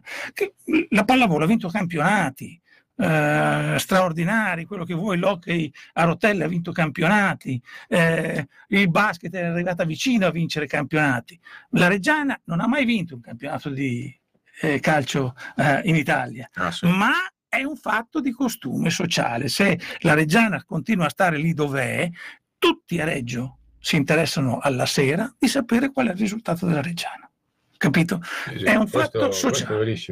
e questa è una verità assoluta e quindi mi chiedo, e perché nessuno si... Cioè, i tifosi, è vero, chi eh, quanto ha fatto la Reggiana, ma perché quelli che hanno dei poteri no? a livello manageriale, amministrativo, non vanno eh. nella stessa direzione di chi dei tifosi. Cioè. Allora, siccome mi piace dare a Cesare quel che è di Cesare, nel momento in cui la Reggiana è andata in crisi veramente profonda e bisognava trovare chi sostenerla, il sindaco è sceso in campo è sceso in campo in prima persona. Anche perché era più costretto, visto che le, le chiavi della squadra vengono consegnate al sindaco. Quindi siamo d'accordo. Volente o nolente doveva fare qualcosa. Siamo d'accordo, ma ci sono anche sindaci che poi dicono: oh, Non ho trovato nessuno, grazie, arrivederci. Ah, sì, eh. scrivono la squadra come è successo ad Ancona, che sono ripartiti dalla terza categoria. Ancona, non sto parlando di una. Dalla prima, ma insomma è uguale. No, no, secondo, avevano fatto la seconda, la, la, prima categoria. La seconda, penso. La Però comunque è prima categoria, sono prima quattro categorie. categorie sotto di noi, eh, sì, da sì. dove siamo ripartiti sì. noi. No, quindi potevo dire anche questo. Invece lui si è impegnato in prima persona, ha trovato degli imprenditori che poi si sono dimostrati abili e capaci a gestire la situazione, i, i soci fondatori, li ha fatti affiancare a una persona poco affidabile dal punto di vista della continuità che era romano ma era necessario in quel momento e ce li ha messi e quindi gli va dato questo merito. Poi la mia impressione è che dopo aver fatto tutto questo ne è un po' lavato le mani, forse perché è impegnato nella campagna elettorale, forse perché è impegnato in altri impegni, ma adesso è il momento perché Alvini lo ha detto oggi, Alvini cosa ha detto? Datemi una mano perché io per tenere la squadra a questo livello ho bisogno di farli allenare come facciano allenare i professionisti. Capisci? Giustamente, no? giustamente no, no, no, non ha mica detto niente di stravolgente. Eh, se no, allora giochiamo così, tanto per giocare e via andare. Poi è ovvio che se lo facciamo questo sport, lo facciamo tutti insieme, tutto lì, niente di più. In effetti oggi Alvini me l'ha detto a me personalmente, ma c'erano anche tanti tifosi, ragazzi, dite che c'è questo problema, perché abbiamo un problema, abbiamo il problema dei campi di allenamento. In questo momento, perché eh, con l'inverno alle porte non si poteva sapere se il campo di Albinea regge, cioè, poteva reggere l'inverno, la pioggia, eccetera. In questo momento si è capito, si è visto che non può reggere queste, queste cose qua, quindi eh, signore, bisogna fare allenare la Reggiani in qualche campo, quindi a questo punto deve scendere il comune. Eh. Ma ce n'è una binea che può essere utile perché è in leggera discesa, quindi l'acqua va tutta da una parte. Però peccato che sia fatto a dune. non è... È, il, è il campo, il primo campo esatto, che si trova lì. Esatto, che è in leggera discesa. No, ma queste sono battute. Sono battute che però mettono in risalto la problematica di fondo che devo dire onestamente, secondo me, Alvini aveva già visto all'inizio. Ecco, poco attratto Beh, dalla location. È venuto qua da noi che eravamo inizio campionato detto, no, l'ha, detto, Cavazzoli. L'ha esatto, era Cavazzoli, ha detto io sono stato dal Bino Leffe che in confronto a Reggio è una cosa minuscola, ma c'era de- c'erano delle strutture Assolutamente. Da Serie A quasi. Qua. Tra l'altro anche a Sudtirol hanno fatto delle strutture. Tirol, anche a Ciliverghe, anche... quando siamo andati l'anno scorso in settimana a giocare a Ciliverghe, c'erano 4-5 campi di calcio. Imola, anche, anche Imola, anche Limolese. Limolese, la squadra, che uno dice, ma Limolese, c'è una struttura, c'è un centro, da fare invidia a tanti. A Reggio eh, ma perché le cose si progettano, c'è da fare. Cioè, la Virtus è in testa alla classifica, ma non è che ha aspettato di arrivare in testa alla classifica per farsi il palasport. Eh? Cioè, gli obiettivi si raggiungono con le precise, chiare idee di dove si vuole arrivare. Allora, adesso abbiamo il problema dei campi di allenamento, dobbiamo risolverlo, perché non è che migliora la situazione. Domani piove di più che oggi, i, i, le previsioni del tempo ci dicono che non solo pioverà domani, ma pioverà anche dopodomani e l'abbassamento della temperatura sarà significativo e io voglio vedere dopo qual è la condizione. Ci scrive il bomber, il ragazzo che viene ai campi di allenamento, poi del gruppo Vandelli, eccetera, mi fa, eh, fai presente a Mazzoni che i campi di Via Agosto non, non sono la soluzione perché sono messi peggio di quello di Albinea e come hanno fatto negli ultimi dieci anni, quando piove c'è la neve si va sempre sul sintetico eh, di qualche squadra locale. E poi ha scritto, scusate, ma quelli che hanno provato a farci sparire, sindaco, amministrazione, eh, già da vent'anni, ora come possono intervenire? ehm, a questi non interessa la Reggiana tranne in zona votazioni e poi più nulla. In effetti si ha un po' questa sensazione, no? che siamo avvicinati sempre, tra l'altro tra poco parleremo anche di quella sciarpa donata al politico che è venuto a Reggio, siamo avvicinati sempre quando la politica ha bisogno e quindi essendo la Reggiana un bacino d'utenza di, di tanti voti, no? e i reggiani amano la Reggiana e quindi se qualcuno promette sono sempre lì pronti non dico sempre a dirsi padrone, però insomma ci caschiamo anche noi tifosi molte volte chi ci promette. No, ma è normale, ma è assolutamente normale. Però devi capire che quando la Reggiana era in mano a Mike Piazza e eh, venivano raccontate delle balle stratosferiche, no? Eh, avete visto i compratori, i fasulli che arrivavano, eh, sì, sì, tipo stra- i venditori. Straff, come si chiamava quello, la, quello um, tedesco, là, si chiama, sì, svizzero, sì, so, svizzero, roba incredibile. Uno entrava, l'altro usciva, gli, gli, esperti che arrivavano da Grosseto, da Cota, tutte queste cose qua, no? E, e tutti non davano particolare importanza. Poi qualche media si è impegnato fortemente a, a dare informazioni tutti i giorni, continuamente, e allora ci è mosso qualcosa.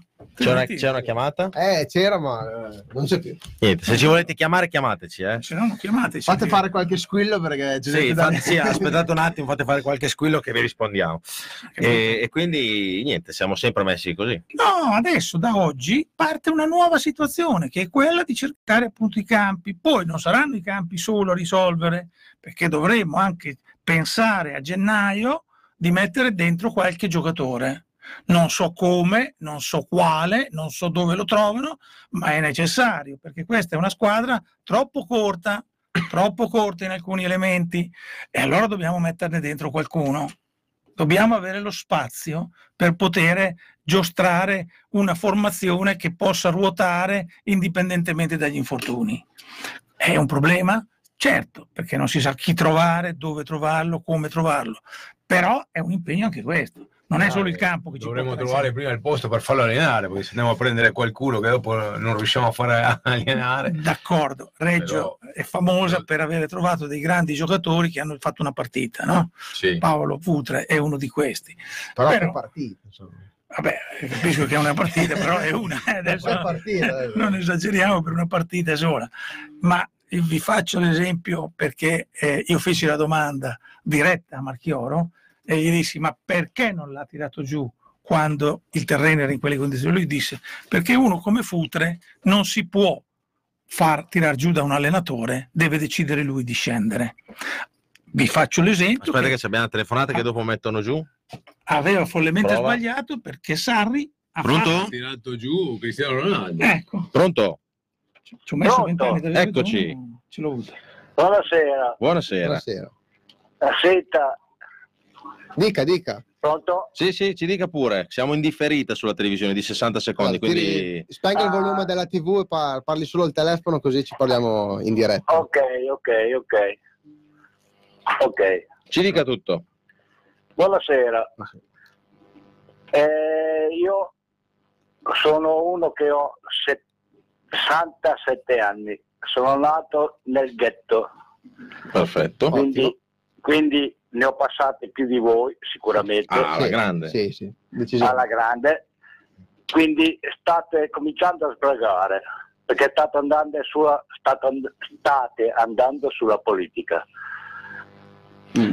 No. Quando, state andando, quando andate sulla politica state sbragando. Poi stasera avete chiamato quel signore Spallanzani No, vorrei, eh... far sent- vorrei, far sentire quello che ha detto domenica sera dopo Reggiana, dopo, eh, eh dopo Cesena Reggiana. Stop. Quindi io vi ammiro, siete grandi, però... Le stesse cose che ho detto stasera. Sta... Eh? Ho detto le stesse cose che ho detto stasera.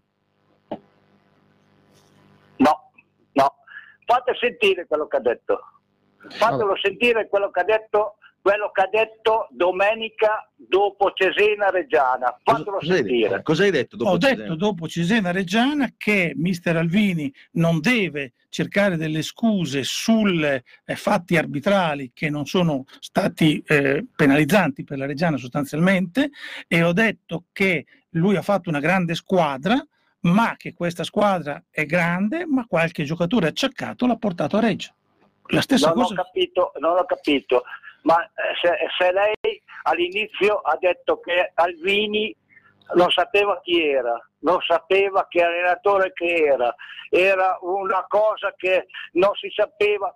Fate sentire quel signore. Ah, su, questo, su, su questo le do ragione. Io eh, ho basato. Fatelo sentire No, quel no, ma, ma io, ma io lo prendo. Però, a guardi che le questo, critiche a- sono corrette no, e lei a ha ragione. A parte questo, a parte Sì. questo, a Lei ha parte questo, tutto questo, che uno ha la sua idea e l'altro ce n'ha un'altra. Però state andando su un, un, eh, un lavoro sbagliato, sulla politica, e state sbagliando.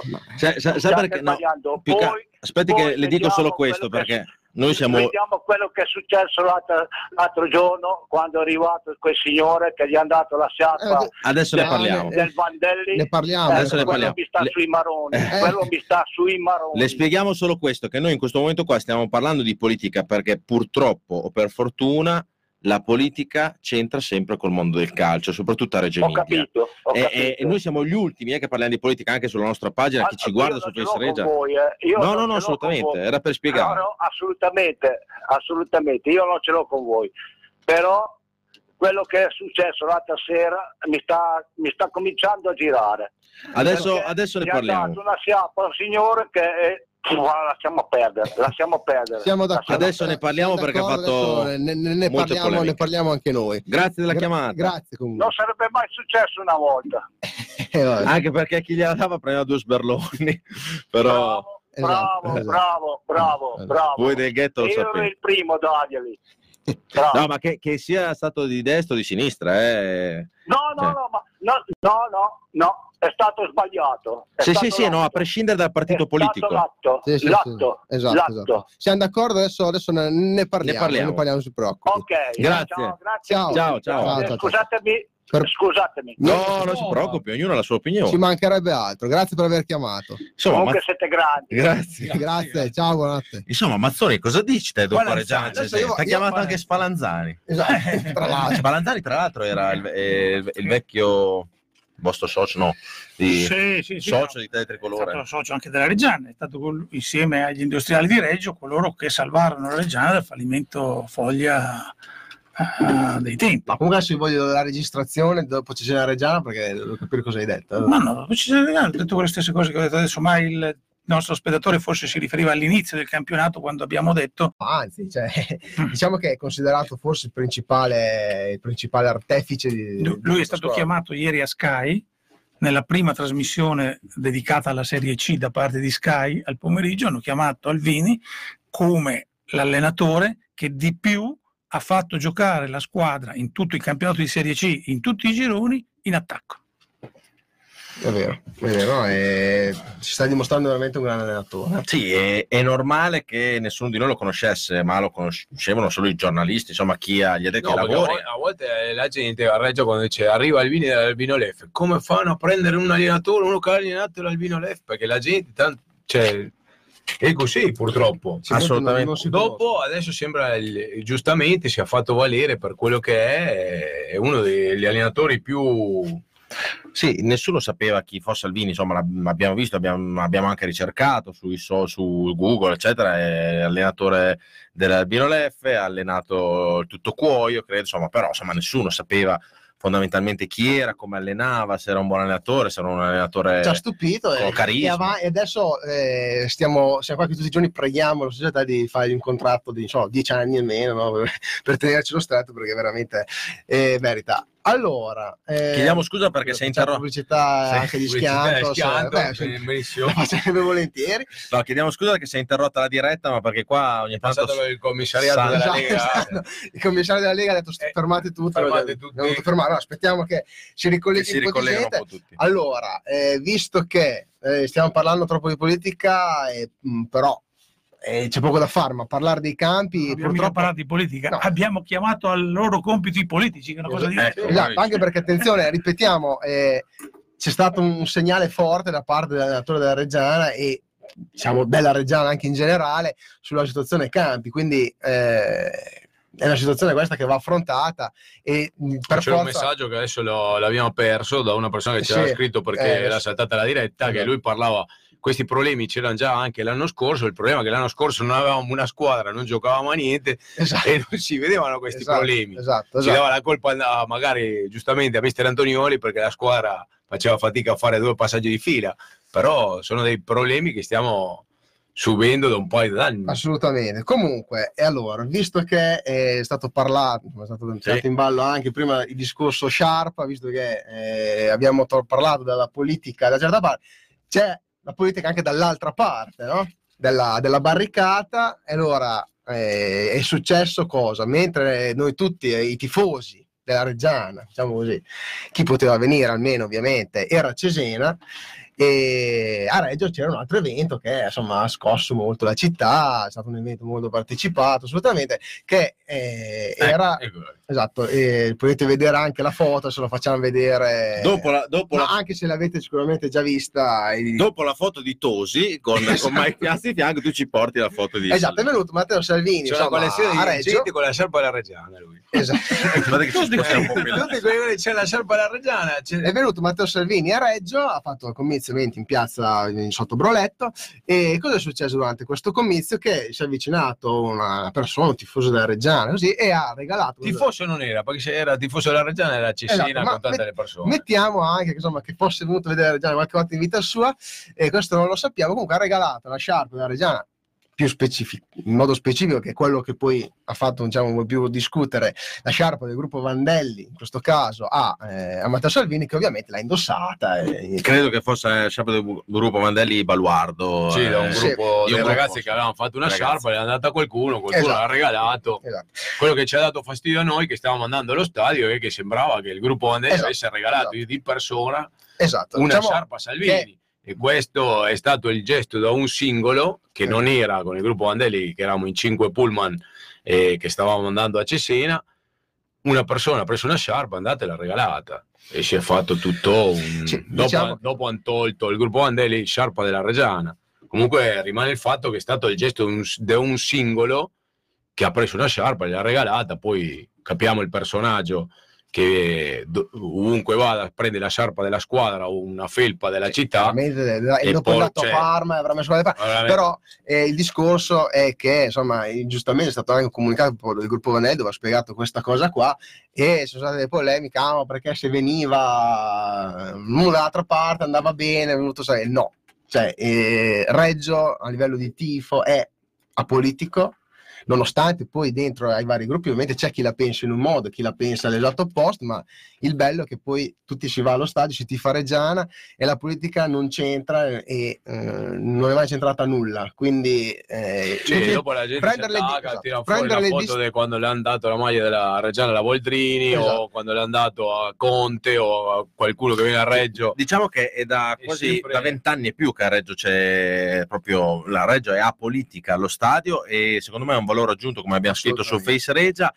Prima di questi vent'anni c'erano dei gruppi casomai più vicini alla destra, mi, mi- mi viene in mente Front, eh, mi viene in mente Eh, ma anche di sinistra. Ah, però di comunque sinistra, in ogni caso si andava, sempre, si andava sempre allo stadio insieme. assolutamente sì. Comunque, da, da quando insomma c'è eh, più di vent'anni a questa parte, la politica dentro No. la- il tifo reggiano non c'entra nulla e questo deve rimanere tale. Quindi è chiaro che una sciarpa regalata a un politico di qualsiasi colore eh, si voglia abbia dato fastidio. Finita qua. Dopodiché, la- tante persone che non sanno minimamente di cosa parlano, perché io ho letto delle cose sia sui social che sentite anche eh, in televisione, ho sentito, ho letto delle cose veramente eh, incredibili gente che non sa minimamente di cosa sta parlando, ci ha marciato sopra per tirare il carretto da una parte e dall'altra, come poi succede sempre in politica. Detto questo, a noi ce ne frega niente, è stato giusto specificare l'unica la cosa che è stata fatta, e cioè che è stato un gesto isolato che non rappresenta l'idea di nessun gruppo. Più che altro, sai, la cosa, che, mi ha- basta, la basta. cosa che mi ha dato fastidio, che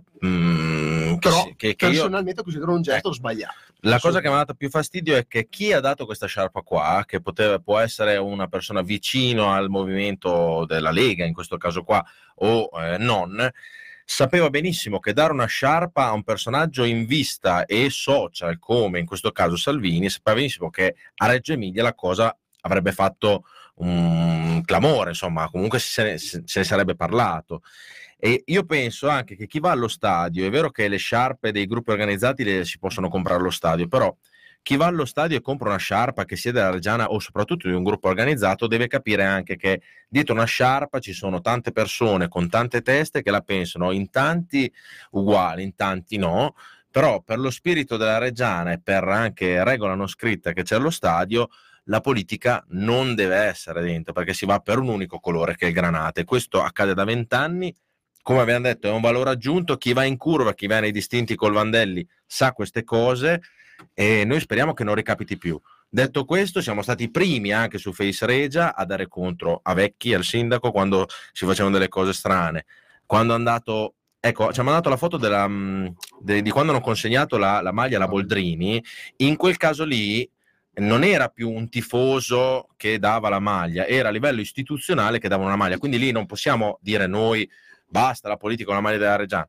Chiaramente a noi non ci fa piacere. Comunque non ci piace, cioè, al tifoso della Reggiana non piace che la maglia non della piace lo Reggiana. stesso lo- sta Boh. cosa. Detto quella, era, quella era una situazione completamente diversa. Sì, In questo caso io anche a chi l'ha regalata la sciarpa non voglio dire che cioè, ha fatto una cosa secondo me sbagliata, ma non, vedo, non voglio vedere, anche perché non credo ci sia la malafede. È stato un gesto probabilmente fatto assolutamente a cuor leggero e in- dal suo punto di vista probabilmente Adesso vi do un dettaglio importante. Matteo Salvini è salito sul palco dicendo mi hanno regalato eh, una sciarpa della Reggiana, ma non l'ha messa. Ha semplicemente detto e mi sa che ci vedremo fra poco perché visto come va il Milan e visto come andate voi forse ci ritroveremo rapidamente. Ha fatto il comizio, il suo comizio iniziale senza la sciarpa della Reggiana. Solo successivamente, mentre parlava la Lucia Borgonzoni, qualcuno ha Eh insistito perché gliela mettessero. Ecco dove sta, se vogliamo, il dolo, fra virgolette. Certo. Ecco. Nel dopo, sì, anche nel eh, dopo. Quello che gliel'ha regalata probabilmente l'ha fatto come uno vuole, cioè Certo. un regalo che ti ho fatto. Salvini non se l'è messa, giustamente ha solo detto lo ringrazio che mi ha dato la sciarpa della Reggiana e non l'ha portata sul palco. Sì, ma alla fine dopo- dopo il Successivamente- gesto per, su- per avere un like in più o per eh, chiamare Succe- l'attenzione. No, successivamente qualcuno, ancora, ecco il dolo, fra virgolette, gli ha detto mettitela. Dai, che fai una bella figura, Eh, la ecco, gente. eh, hai capito? eh, bisogna capire se, quel- se quello che ha detto Mettila è una persona che viene allo stadio. No, qui sei già a posto. Però detto questo, a noi ci sta proprio, Esatto. se siamo sul tetrico, ci sta proprio sulle palle che qualcuno ci accosti alla politica. Bravo. Quindi non regalate sciarpe ai politici, non eh, fate queste cose qua con i politici perché a noi non ci piace. La Reggiana è di tutti, la Reggiana non è né di sinistra né di destra né di centro e tutti vanno allo stadio per tifare Reggiana, ok? Bravo. Se ci fosse stato eh, qualsiasi altra persona di sinistra l'avremmo condannato uguale, perché noi non è che c'è Salvini e andiamo contro Salvini, perché casomai qualcuno di noi può, può pensare che Salvini sia una persona, boh, non so, però se fosse stato sia di destra che di sinistra avremmo attaccato uguale. Siamo stati i primi che anni fa con Vecchi che quando faceva delle cose strane facevamo dei video che neanche report, cioè voglio dire, noi... No, e poi, anzi, comunque, e poi comunque voglio dire, eh, appunto, Reggio, la Reggiana, lo, lo stadio è rimasto l'unico posto, diciamo, de- della vita in generale in cui si può andare senza dover sentire la gente che discute di politica, lasciatecela così, cioè non, non andiamo, intac- cioè, è, è- è un piccolo mondo, no? A parte dove si va tutti d'accordo e non si discute di politica, lasciamolo intatto, ok? Dopodiché chi esternamente, ripeto, non sa nulla di tutto questo, non sa neanche dove gioca la Reggiana, ci ha marciato sopra a livello politico per tirare l'acqua da una parte o per tirarla dall'altra, a noi ce ne frega fino a un certo punto. Poi se la società eh, più avanti, quando lo vorrà, eh, darà dei, dei doni a dei politici che andranno a trovare la Reggiana, sono cose della società. Anche se io non sono d'accordo eh, di dar la maglia a Prodi, di dar la maglia a questo, di dar la maglia a quello di destra, di sinistra, lasciate stare la Reggiana ai politici, anche se comunque serve, eh. abbiamo capito che serve la politica. Però Però quello che voglio a livello locale. quello che vi voglio dire è che il ragazzo che gli ha regalata non ha colpa, ha fatto solo un gesto suo personale. Salvini, che è tifoso, sa quello che non doveva fare e non l'ha messa, e qualcun altro che per approfittarne ha fatto Dai, questo dai, e sì. doppiamente va cancellato. Basta, tutto lì. Eh, eh, perché il ragazzo ha semplicemente fatto una foto con lui e, e- e in simpatia gli ha detto di dollari. Dai, Ma Dopo- sul, sul gesto in sé, siamo infatti, al- Dopo due- qualcuno che come dentro, siamo nel quelli- 2019, Eh. basta una foto che uno la pubblica in un social e diventa tutta questa... diventa questa No, sì, diciamo che Te lo- te quel, quel momento di Salvini dove ha detto vabbè Forza Reggiana e Forza Mina sembrava una cosa un po' voluta, no? Perché sai che il bacino d'utenza adesso arriva alle regionali, insomma, No, eh, per, per- per dirti, per dirti quello che ti voglio dirti, eh, se, se uno gli regala la, la, la, la, sciarpa dell'Inter, se la può mettere? Il ragionamento è molto banale. Non lo O so. sei tipo... Eh, allora Ma sì. ci Non lo so. io ci mette qualsiasi cosa. Eh, vabbè, Se allora- portavo lo scaldacollo del fogliano, guarda, se lo metteva e diceva... Beh, quello del fogliano, eh, comunque. No, Vabbè, eh, sono era per dire che il così. tifoso non poteva mettersela. Assolutamente Quello sì. cavalca... però insomma ci sono, il mi- tifoso vero non se ci mette. sono 1140 persone a Cesena che seguono la Reggiana e poi tutto viene... Cioè, la notizia vera è che c'è Salvini con la sciarpa della Reggiana che di Forza tu non mi Reggiana. puoi mettere la Ah, sciarpa della Juventus a me, non c'è niente da fare, dai. Vabbè, se fossi in politica te la metteresti anche te. No, Se no. fosse candidato a sindaco di no. Torino, Sì, sì. È sicuro, tifoso, paese, tifoso, non c'è niente da fare, eh, di cosa parliamo? Ah, mi metto la sciarpa della Juventus, io. Comunque io le, le regalerei solo a un politico la sciarpa della Reggiana. Al radioso. Ah, Eh, eh, radioso, lui, lui- dalla lui- Corea. lui Della ci, Corea. lui ci guarda. Che sarà carico che domani c'è la partita contro il Turkmenistan in trasferta, bisogna vincere per tenersi il secondo posto. Va bene, detto questo, chiudiamo questo argomento, non lo affronteremo mai più. Speriamo che non ci siano più cose di questo genere perché la Reggiana è di tutti. Esatto. eh, è regate di più niente, quindi Esatto, se andate in politica fate i cavoli Durante vostri. i comizi adesso mettono su i carrettini con la veglia delle sciarpe, hanno detto. Sì. Ah, Eh, ci mancherebbe solo quello. Eh, ci mancherebbe solo quello. Comunque, esatto. E Mazzoni Caizza. Eh. Eh, è una esatto. Izza Eh, la- butto io che lì. già preparando, già preparando. Secondo me a fianco di Barbara D'Urso se Al- si dimentica qualcosa. Allora, ci chiedono, Max Gal ci chiede, voglio che Mazzoni faccia le previsioni sul futuro del Sassuolo, tra parentesi con Guffato. Quindi, eh? Beh, se devo gufare, gli dico che va in UEFA. Ma detto questo, io la vedo, la vedo, la vedo vicina alla possibilità di fare il derby. Mm. Beh, però Boh. dipende da Cioè, che punto di vista, Ci incontriamo. è metà strada, uno va dall'altro. Coppa eh. Italia. Esatto, Coppa Italia. Beh, già, già fare il derby in Coppa Italia non sarebbe male, No, no, perché certo. significa che noi, se non siamo saliti in Serie B, abbiamo passato il primo turno e Sì, siamo già. Comunque ci sono degli articoli sui giornali che ho trovato, e io ho una grandissima raccolta da sei anni e mezzo a questa parte la signora proprietaria dello stadio aveva detto che stava organizzando l'amichevole tra Sassuolo e Reggiana per spiegare alla città tutti i benefici, questa storia qua della Serie A, benessere, soldi, bla bla bla, che sono le stesse cose che sto sentendo da una settimana con l'arena eventi Campo Volo, che porterà turismo, soldi, benessere, bla bla bla bla bla bla bla. bla.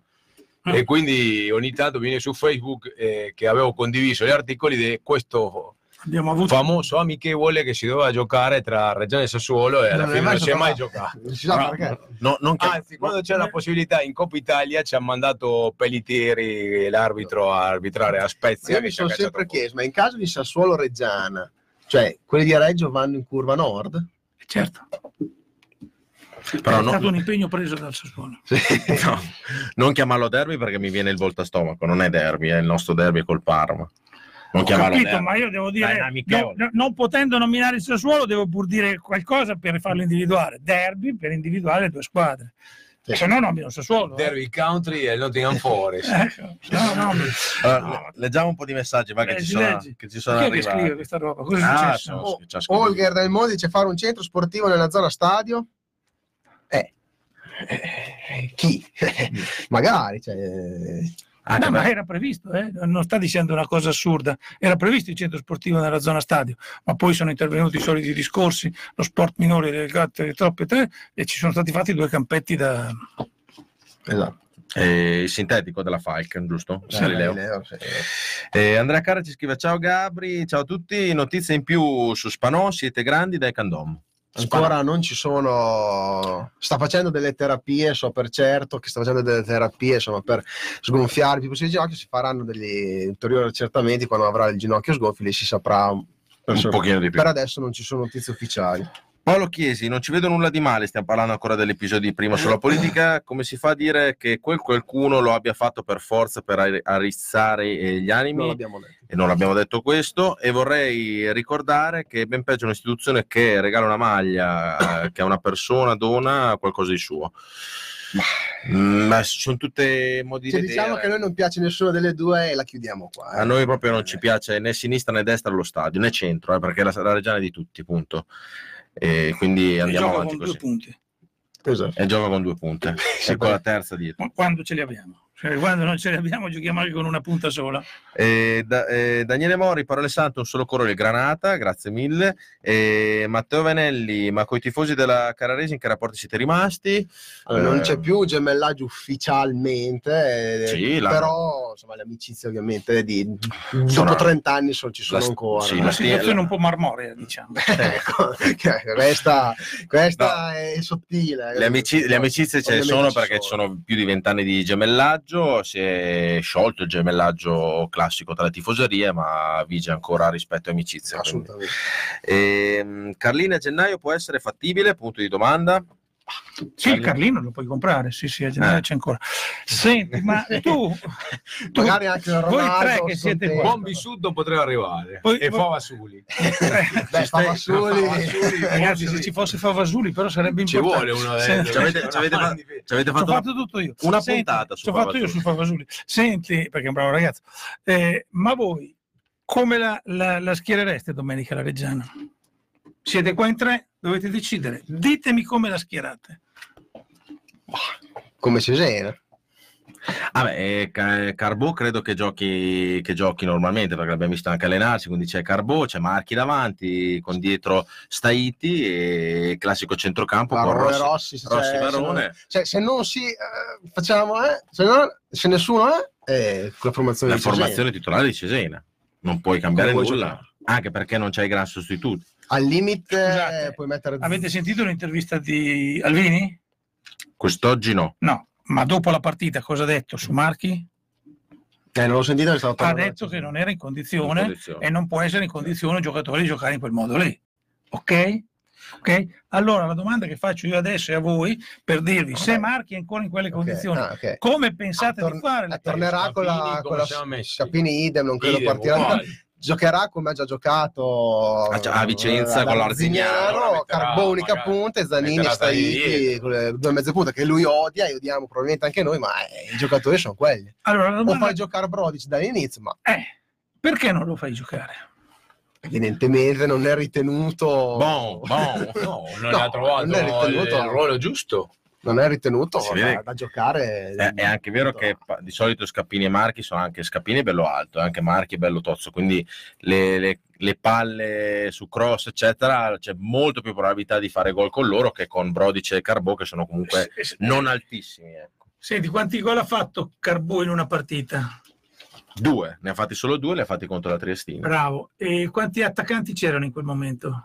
Secondo me aveva giocato da solo. uno, uno. Bravo. cioè, solo lui. Aveva giocato- Allora- il meglio di sé l'ha, l'ha fatto giocando da solo. Sì, Perché devi, secondo me, nei, quello che ne capisco io, devi imparare a giocare con un altro esperto in avanti, perché di solito li va contro, attacca gli stessi Sì, è spazi. anche vero che con la Trestina sta aprendo un po', diciamo la Trestina era, ci ha capito poco quella partita lì, eh. Era triste. era, Era era- triste, era molto triste, triste. Diciamo che anche per esempio contro la, ad Arzignano non è, eh, ha fatto un po' fatica, Vabbè, ma era una delle prime partite che Eh, faceva da lì. Ci mancava poi mezzo centrocampo, la difesa. Sì, ma- Siamo arrivati però- a Vicenza che però c'era comunque- Varone in panchina. cioè, A no, Marchi non però c'era. due o tre azioni l'ha avuta. pensare che Carbò ci può risolvere Ci entra il palo di Rossi, la traversa di Rossi, ne, ne ripariamo. Però, amen, insomma, io spero che giochi Marchi. Ci scrivono che il mister diceva queste cose qua di Scappini, non di Marchi. No, Di Scappini ha detto che non, non può giocare proprio. Ma Vorrebbe- questo vorrebbe stare detto, dice, fermo. in questa condizione non può giocare. Ma ha detto Marchi non è nella condizione ottimale per giocare. Questo l'avete visto anche voi. Assolutamente sì. però sì. secondo me se proprio non è se sarà comunque disponibile lo metterà in campo stringendo i denti. Anche Scappini aveva detto che non lo si fermava, non doveva più giocare, poi a anche vero- gli ultimi 20 minuti. È anche vero che secondo me Alvini fa le interviste durante la settimana che un po' lascia un po' anche i dubbi, giustamente, no? anche a chi segue. eh, perché molte volte ha detto giocatori non stanno bene, eccetera, come Rossi, credo, a, a Modena non doveva giocare proprio e poi ha giocato. Beh, guarda, Eh. tu devi recuperare. Varone in condizione ottimale ha detto ieri che sta abbastanza bene e che dovrebbe essere in condizione ottimale. E che ci sta guardando in E questo che ci sta- momento. e Varone dovrebbe essere un punto fermo. Devi recuperare al meglio Rossi, perché sennò sul centrocampo non sai dove far girare la palla, non c'è niente da fare. E devi mettere a posto l'attacco. Allora devi fare una scelta definitiva, hai praticamente quattro giocatori, due diciamo così in fase di attack, di aggiustamento, e due più o meno aggiustati, ma non del tutto capaci, almeno secondo le visioni generali. No? Hai Brodic e Carbò. Allora, la mia domanda è: siamo sicuri di dover insistere con Carbò e non dare un inizio a Brodic per vedere se può fare qualcosa di diverso? Beh, sicuramente si potrebbe fare anche Però perché la partita, con la- Mm. se non lo provi in casa con la Vispesa, non lo provi più. Si può anche dire così, no? No, anche perché se dopo devi recuperare Marchi e Scappini, dopo c'hai un- una serie di partite, giochi col Piacenza, giochi con il Padova, dopo c'hai la trasferta di Salò, andare a Natale, che sono delle partite molto impegnative. Io Marchi non lo tirerei giù neanche se fosse mezzo moribondo. Ma Perché neanche- Ma se per sicuramente quello neanche Scappini. Scappini. No, Scappini, è un però che- lascerei in una Però, gamba, eh, intanto ti gioca tre bisogna- palloni, colpisce due traverse, una Eh, la bisogna manda stare dentro. attenti perché poi Marchi Cesena credo eh. che avesse, avesse la febbre, eh, come, come Varone in casa, eh. Sì. Eh, quindi non stava bene anche per Però quello. per esempio anche con Scappini bisogna stare molto attenti perché sono in- infortuni che se poi veramente non stai fermo e li curi rischi veramente dopo di rovinarti. non un mese, Sono giocatori che devi gestirti durante la partita. C'hai le sostituzioni per poterlo fare, devi gestirtele durante la partita.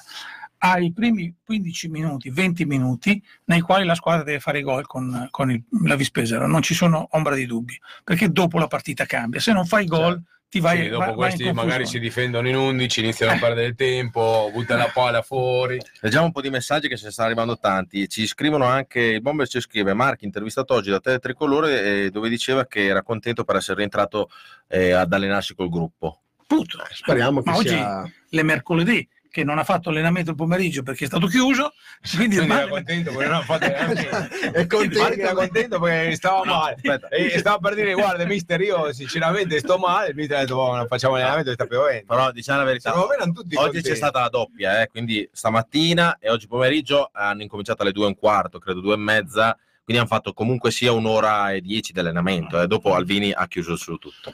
Eh, no, ma per dirti che eh, eh, comunque eh, avrà tre giorni di allenamento, ecco, per essere al meglio. Ma non dico che non deve giocare Marchi, io per intenderci siamo ben chiari, come neanche Scappini, se, eh, se può, lo può. Marchi l'aveva messo in tribuna la volta precedente, non, non poteva portarlo in campo. Quindi io dico, usiamoli tutti e quattro, ma proviamo a gestirli tutti e quattro, perché sono quattro. Ne hai quattro e devi gestire questi quattro. Poi se ne arriva uno a gennaio, eh, vuoi Rossi? Io farei giocare Marchi dal primo minuto, poi se non sta tanto bene metti su Brodic, perché non so se con Brodic in attacco, Brodic e Carbò si può pensare di andare Ah, di vincere tranquillamente. Io eh, dico, perché- io dico, guarda, Carbò ha la forza di correre, no? Bene. Puoi decidere se mettere su Brodic subito o Carbò subito. E poi affiancarlo eventualmente a Marchi sapendo che poi lo sostituirai con Scappini. Questo è il, il gioco teoria della, sì. della Sì, o magari lo tira Carvò, un po', fai giocare a Brodic dall'inizio e poi quando gli altri hanno corso un bel po' li metti Carvò e E dici vai e magari gli fa un po' di confusione. Allora, ci scrivono che i campi, Marco Rainieri, i campi di Lentigione dovrebbero essere liberi. Questo è fuori discussione, ma non ci gioca neanche il lentigione per come sono ridotto.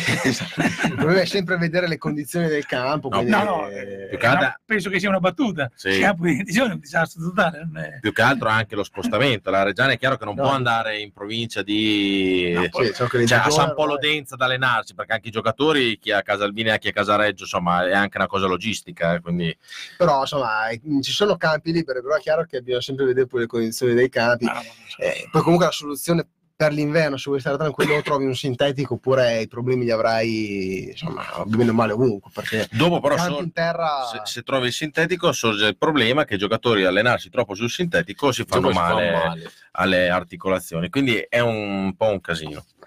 Però speriamo che si risolva. Poi dopo eh, Lino Biggo dice non siamo mai pericolosi da calcio piazzato, è incredibile che non abbia ancora portato variazioni. Pre- perdiamo un saltatore ma i corner li farei battere tutti a costa. Sì, eh, è, è vero È che abbiamo preso troppi gol su calcio li piazzato abbiamo presi, siamo abbiamo fatti pericolosi, però farlo battere a costa, non so, Eh no, è un saltatore importante, eh, un- è uno dei pochi capaci a saltare. quindi- Alvini lo vuol mettere al centro dell'attacco quando c'è da saltare. Assolutamente, ricordiamo che Cesena è stato annullato un gol per un Esatto, fuorigioco eh. millimetrico, ma Costa è alto 1,90 No, quasi. è tra, tra tutti l'ultimo che farei battere, sacrificherei proprio Costa. Perché, insomma, Anche perché in fase offensiva, se devi portare un difensore che abbia un minimo di esperienza, non Esatto. c'hai più Spanò, Esatto, sì, Ci vuole eh, comunque saltare di testa ci deve essere Devi avere Costa, eh. Costa, Rozio, Scappini, insomma, eh, al meglio, devi averlo in condizione ottimale. Se hai Costa in condizione ottimale, ti fa squadra. Assolutamente. E poi sì, ci chiedono sempre per il gemellaggio con, eh, con Carrara, le sue motivazioni precise non, non le sappiamo, insomma, Le eh, sanno- sono cose interne Sì. alla curva. allora- Noi- noi siamo Sì, tifosi ah, classici, ecco, quindi non le- possiamo- La tessera La verità è che loro si sono venduti un po' alla società e quelli Assolutamente. Ah, ah, ah. Abbiamo fatto una puntata dove io personalmente ho attaccato Quintavalli per una telefonata che ha fatto a voi in diretta e quindi siamo... No, anche Noi poi- ammiriamo e apprezziamo la società, ma siamo perché tra- onestamente tranquilli. Anche perché tra l'altro poi ci si traina in società con i gemellaggi, quindi no, eh, sono cose che sanno insomma chi di dovere, quindi eh, Voi, voi non lo potete sapere perché siete stati leggermente messi fuori. Da... siamo Siamo lì, ormai, siamo... Però siamo, siamo liberi, no, non abbastanza, siamo liberi qua di dire quello che vogliamo, e questo è anche il nostro bello, se no avremmo chiuso bottega alla grande. Assolutamente, però non possiamo sapere tutto. Quindi, no. Paolo Chiesi dice: Se viene a mancare Rossi, siamo nella cioccolata. Serve un sostituto della sua caratura. Radrezza bravo, ma secondo me fa molto più fatica a, verticali- a C'è verticalizzare rispetto l'altro Rossi. Rossi disponibile. dai. No, bene. un Paolo? più- Ma chi è che è? Paolo Rossi. E comunque se Con un quell'anno... milione di euro viene. Sì? Eh. Siamo 900, domani lanciamo un crowdfunding per portarlo. Ma più che altro non è rotto, si è Beh, rotto beh, beh, sì, sì, sì. Trova l'ambiente giusto. Comunque, eh, tu- tutti parlavano. Ormai si sente come a casa. cioè, cioè, Se lo Comunque, facciamo allenare dal Binea Tutti non è che... parlavano come di, di fenomeni svincolati, no? C'era, si chiamava quel campionato per un mese, adesso non mi ricordo neanche più il nome. Pasquato. Pasquato che doveva essere, doveva essere Pasquato è andato tra in eccellenza in serie e D. quindi in Serie D. Poi Sansone doveva essere il fenomeno svincolato, è nato anche lui a Cerignoli in Serie D. Quindi se sono finiti tutti in Serie D vuol dire che probabilmente. Non so se Pasquato, io l'avevo letto che andava al Padova, non so se è andato... No, è nato in Serie, No, no, D, in Serie D, sempre in Veneto. sempre di quelle In parti. Veneto Ah, non, mi, non mi ricordo di preciso dove. E il grande Rodriguez che è andato a Cerignola che è quattordicesimo in griglia. Ma, ma sta giocando oppure Non lo so, Mazzoni sta giocando, Rodriguez. Sta raccogliendo dei pomodori. mi ha detto, ah. Vabbè, quello non, lo- non sapremo mai cosa gli è posato per la testa. Vabbè, ognuno della sua carriera fa quel che Sì, vuole. ma non era un attaccante di primo, di primo, No, però- primo ruolo. Eh. No, però eh, c'era lui avrebbe, gio- avrebbe giocato, quindi sicuramente. una Sicuro se serviva. diciamo che anche per lui probabilmente le chance le avrebbe avute. Comunque, allora, ormai siamo alla fine, anche se stasera è tardi, quindi Sì, andiamo a letto. Bisogna ricordare però che domenica si gioca sì Alle al- 17.30 perfetto. contro la Vispesa, una partita, insomma, se vogliamo, non di cartello, però quanto mai importante perché veramente dopo Cesena bisogna vincere assolutamente se vogliamo continuare a stare lì. Eh. Eh, queste sono le partite che non puoi, non puoi Non puoi sbagliare, sbagliare, eh, quindi- bisogna esserci bisogna, e bisogna vincere. Prima di, partire di, di parlare della partita di domenica, diciamo due cose che mh, non abbiamo detto durante la trasmissione, che è una che sono state create le maglie del centenario. Sì, esatto, non abbiamo parlato, giusto. sono, sono state presentate ieri allo, allo store in piazza Prampolini a Reggio Emilia dove c'era devo dire il buon Mazzoni con Tosi che hanno fatto una diretta spaziale e Mazzo- Mazzoni ha comprato l'iPhone 11 eh? Ah, quindi... Ho detto, vabbè, come- iPhone 11 eh, qua. E c'era Mazzoni che girava Abbiamo con... fatto eh, fare la diretta, non c'era il presidente della Lega Pro, non è passato No, là, no, non- non gli ha fermato detto, la diretta. No, basta. chi c'era allo store poteva vedere, erano spaziali, cioè bellissimo. C'era Mazzoni con il, il treppiedi no, dell'iPhone che girava e Tosi di fianco perché c'era il microfono che non aveva il filo capito, tanto quello era il bastone che mi sosteneva. Ah, hai ecco, eh. giocavo con Però chi c'era ieri allo store poteva vedere questa scena che è una delle scene che mi un nel cuore. ecco. E hanno presentato queste due maglie. Allora, la prima, quella con tutti i nomi serigrafati, costa 99 euro, c'ha lo stemma, c'ha i nomi serigrafati, è una maglia che ne ha fatte 1919 maglie, quindi potete trovarla allo store, costa 99 euro e eh, ci sono varie taglie, dalla 1 alla 100 sono le S, dalla 100 alla 300 credo eh, sono le M e poi andare su quelle taglie fino alla XXL No, credo. XL. XL, ok, XL. fino all'XL. E le trovate allo store, ce ne sono 1919, quindi su quello non c'è nessunissimo Mi ha problema. denunciato perché non l'hanno venduta ieri. Non ne hanno vendute più di una. Io volevo la Anche stamattina mi hanno detto, 1919. io sono andato a prenderle perché ieri sono passato, ma sai, io giro in scooter, ieri veniva giù un'acqua incredibile, allora le ho tenute da parte, sono andato a prenderla oggi e mi avevano detto che c'era la fila. Quando sono Eh. andati a aprire oggi lo store al pomeriggio c'era, Sì. c'era la piazza. diretta noi, mica perché c'era erano, erano tutti a vedere Tose Mazzoni. eh, Assolutamente. eh. E diciamo, questa è una delle maglie che secondo me, secondo molti, è quella più carina perché c'è lo stemma un po' storico, eccetera, un po' più rifinita.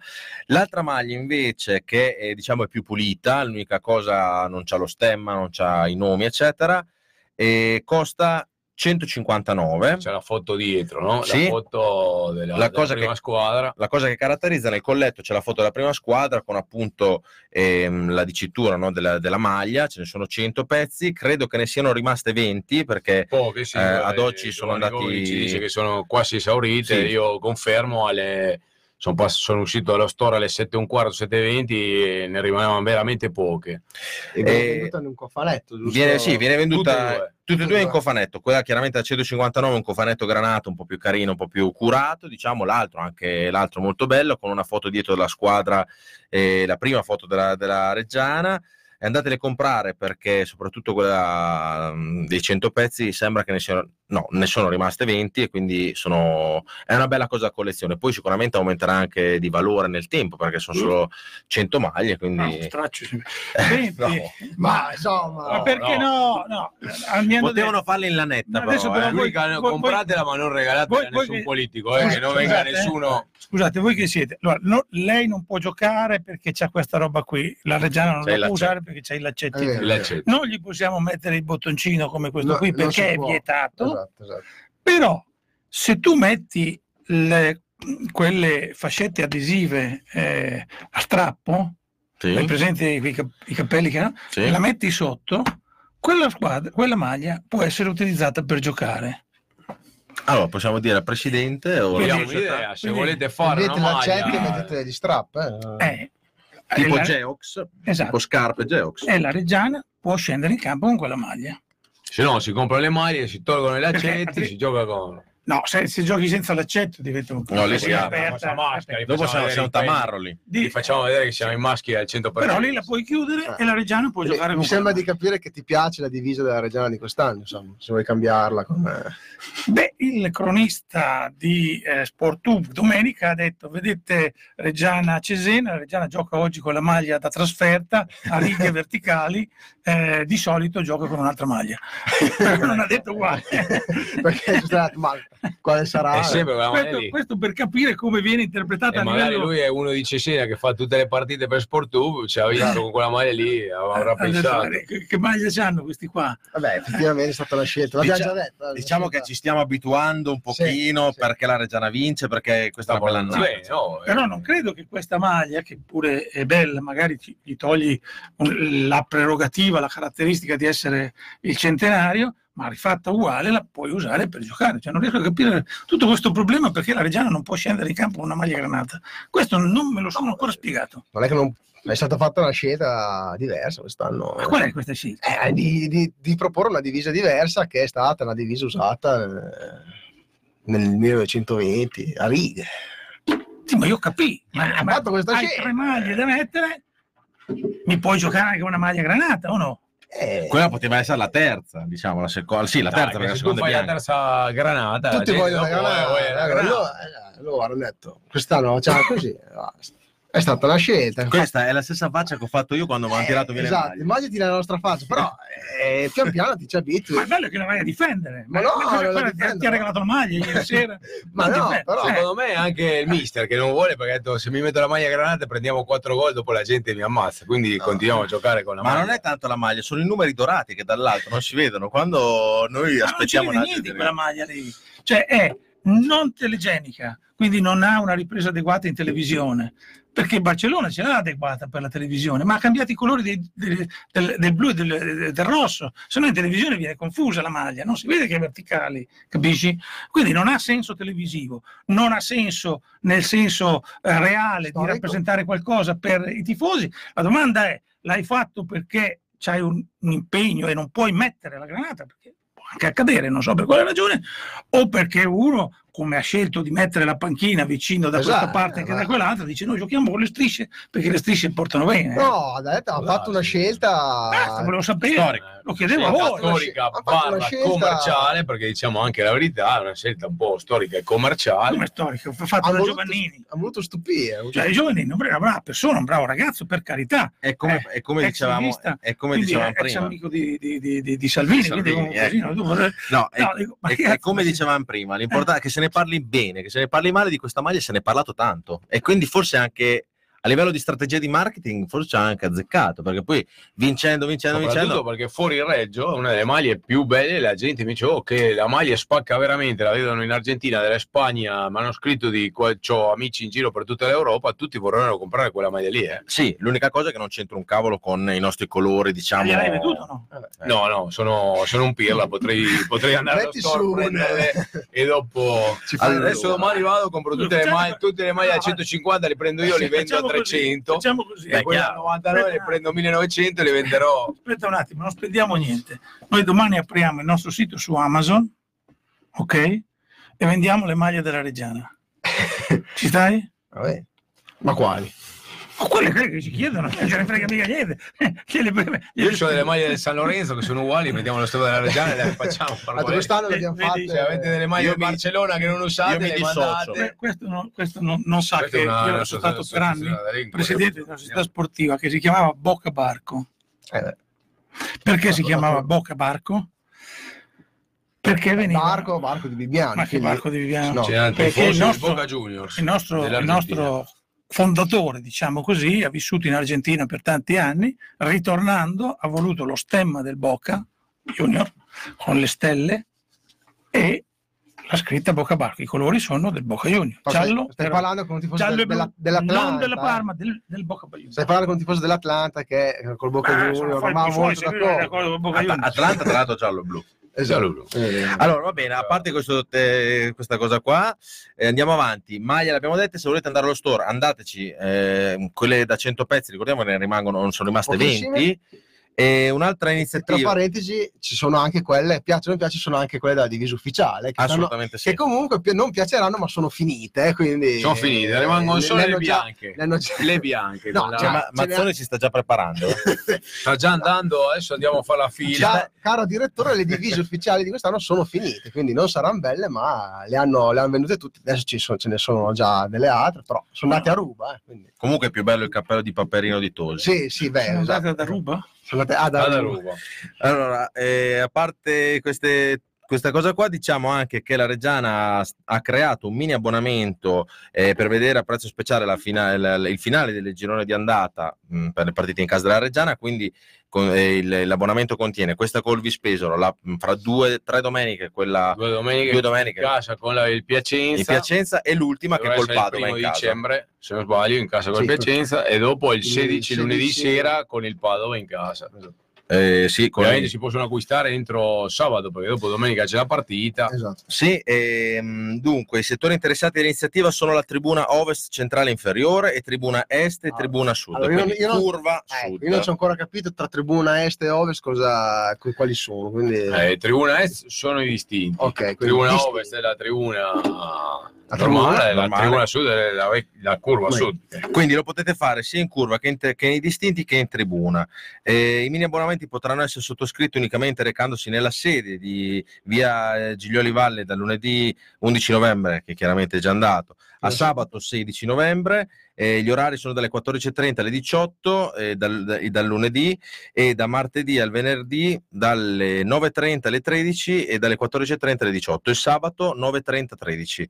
Quindi andate lì e qua ci scrivono che il prezzo per la, la la curva sud sono per tre gare eh, 20... 21 euro l'intero e 15 euro invece i ridotti. Bravissimo. La, I distinti sono 30 euro, 21 il, ridotto, la tribuna normale 51 euro e 30 euro il ridotto. Quindi con, la partita è gratis. sì, Cioè- con 21 euro andate a vedere le tre partite, quindi insomma Esatto. andate a prendere questi mini abbonamenti. Abbiamo detto tutto, Mazzoni ci ha incominciato già da 10 minuti a mandare la trasmissione un po' in vacca così. Esatto, quindi Si è vestito, è qua cupo. Parlando male di questa divisa della Reggiana, no, A proposito, allo store ha dato i suoi 100 euro per la maglia della Reggiana? O... No, li ho lasciati là, li fanno recuperare subito. No, perché a- anche Tosi è che voleva comprare la maglia, non so se Tosi l'ha comprata, ma ha detto che la voleva comprare. Non aveva la misura. Guarda che ne, ne avete dati 30.000 per i diritti. Sì, a proposito, l'avete quante maglie mi vengono? 30.000 quelli diretti. no, vabbè, insomma, comunque eh, è un ricordo, è sempre un ricordo del centenario. Io le ho comprate tutte, tutte e due. eh. Anche io. Anche guarda, Anche Sto, sto già mettendo a parte eh, un euro all'anno per quella del 200 del bicentenario. Il bicentenario. Che sarà, chissà come sarà. Che sa come sarà, però Vabbè. ce l'ho, li metto lì da Chissà parte. che divise useranno. Diranno perché quella del centenario era righe, sarà così. Ti anche ricordi per- le polemiche? Esatto, sarà quella così anche del Quindi bicentenario. Mazzoni non ha comprato la maglia. La No. comprerà o No, me la voleva comprare mia moglie, tu pensaci. È un bel regalo di un Natale. bel regalo? Sotto l'albero la maglia del centenario. Piuttosto che la maglia del Milan, che in Esatto, questi momenti basta. Scusa, siete in lutti in questi momenti. Possiamo essere in lutto, ma tu stai parlando della più grande squadra di tutti i tempi. La Reggiana, Da- sì, lo sappiamo. La Reggiana, beh, Quando, chiaramente. quando fai quel nome devi sempre farlo con la giusta proporzione. È poi- la stessa cosa che ci dice Gigi del gruppo Vandelli, ragazzi teste quadre, bravo, hai ragione, era Reggiana. Esatto, hai ragione. siamo, siamo perfettamente d'accordo. Allora, l'ultima cosa, poi chiudiamo, ci, dice- ci dicono che domani si allenerà la Reggiana sul sintetico della Canalina. Quindi Bene, allora hanno trovato l'accordo in pomeriggio, nel pomeriggio, quindi almeno si allenano. Così Marchi ha un giorno in più per recuperare per la partita. con la notizia che ti abbiamo dato questa sera, ti abbiamo dato anche qualche cosina in più da dire domani, quindi noi foraggiamo anche. Domani andiamo alla canalina a riprendere l'allenamento alla canalina, Perfetto. dietro casa mia, quindi Perfetto. non faccio fatica. Con l'iPhone 11. Con l'iPhone- l'iPhone- con l'iPhone Ormai. 11 mi collego, facciamo una No, diretta. Ragazzi, quando ho visto l'iPhone 11 in mano a Mazzoni, ho detto no, l'iPhone 11 numero uno. Facciamo, numero facciamo uno. diretta. sta. eh, Va bene. Direi che siamo arrivati aperti, no? alla conclusione. Venerdì e sabato sono chiusi gli allenamenti. Sì, giusto? venerdì e sabato perché giochiamo di domenica. Quindi Esatto. domani ultimo allenamento a porte chiuse alla Ah, canalina. porte Porte aperte. Porte aperte alla canalina. Bene. Direi che siamo arrivati alla conclusione, caro Giovanni Mazzoni, detto anche direttore Mi di dispiace avervi rotto la trasmissione, ma eh, così non vengo più, quindi state tranquilli. No. Alla prossima volta non ci sono, quindi potete venire a vederla. Ma poi ha preso anche dei complimenti, eh, è chiaro che le Eh, critiche si dai, prendono. Alla mia età, complimenti, ma secondo te? Dai, su. Va bene, Va bene, grazie, dai. ci sentiamo ovviamente come sempre mercoledì prossimo, grazie a chi ci ha seguito su Face Regia, su krock.it e ovviamente chi ci ha guardato anche su Teletricolore, grazie a Giovanni Mazzoni per essere stato con noi questa sera e quindi torna a trovarci Sì. quando vuoi. Ah, anche per darci lo, spa- lo spazio sulla, sulla tua televisione, insomma, che non è da tanto. Un, un pochettino vi ha dato un po' di visibilità. Assolutamente, ci fa raggiungere quelle persone, quei tifosi. In che- Argentina, In Argentina ci vedono. eh, Ci guardano anche Ci dall'Argentina, ma dappertutto. da tutto il mondo ci guardano, eh. anche dal Canada mi ricordo qualcuno ci guardava. E poi noi vogliamo un aumento di stipendi a Mirko Zucchi che ci Esatto, sopporta sempre, esatto. dagli qualcosina in più. Dagli un po' qualcosa. non, eh, non parlo. stiamo, stiamo con- come la Reggiana, stiamo Le vedendo faremo, le faremo sapere. a gennaio con il nuovo mercato, con il nuovo mercato Mirko, ci pensiamo noi a chiedere gli aumenti di stipendi. Esatto. Diamo 50 euro, 100 euro in più a Mirko Zucchi. Che Una Esatto. pizza, una birra. Ci proviamo. Va, Va bene, bene. grazie a tutti, a mercoledì prossimo, buonanotte. Ciao. Buonanotte. Buonanotte a tutti. Ciao.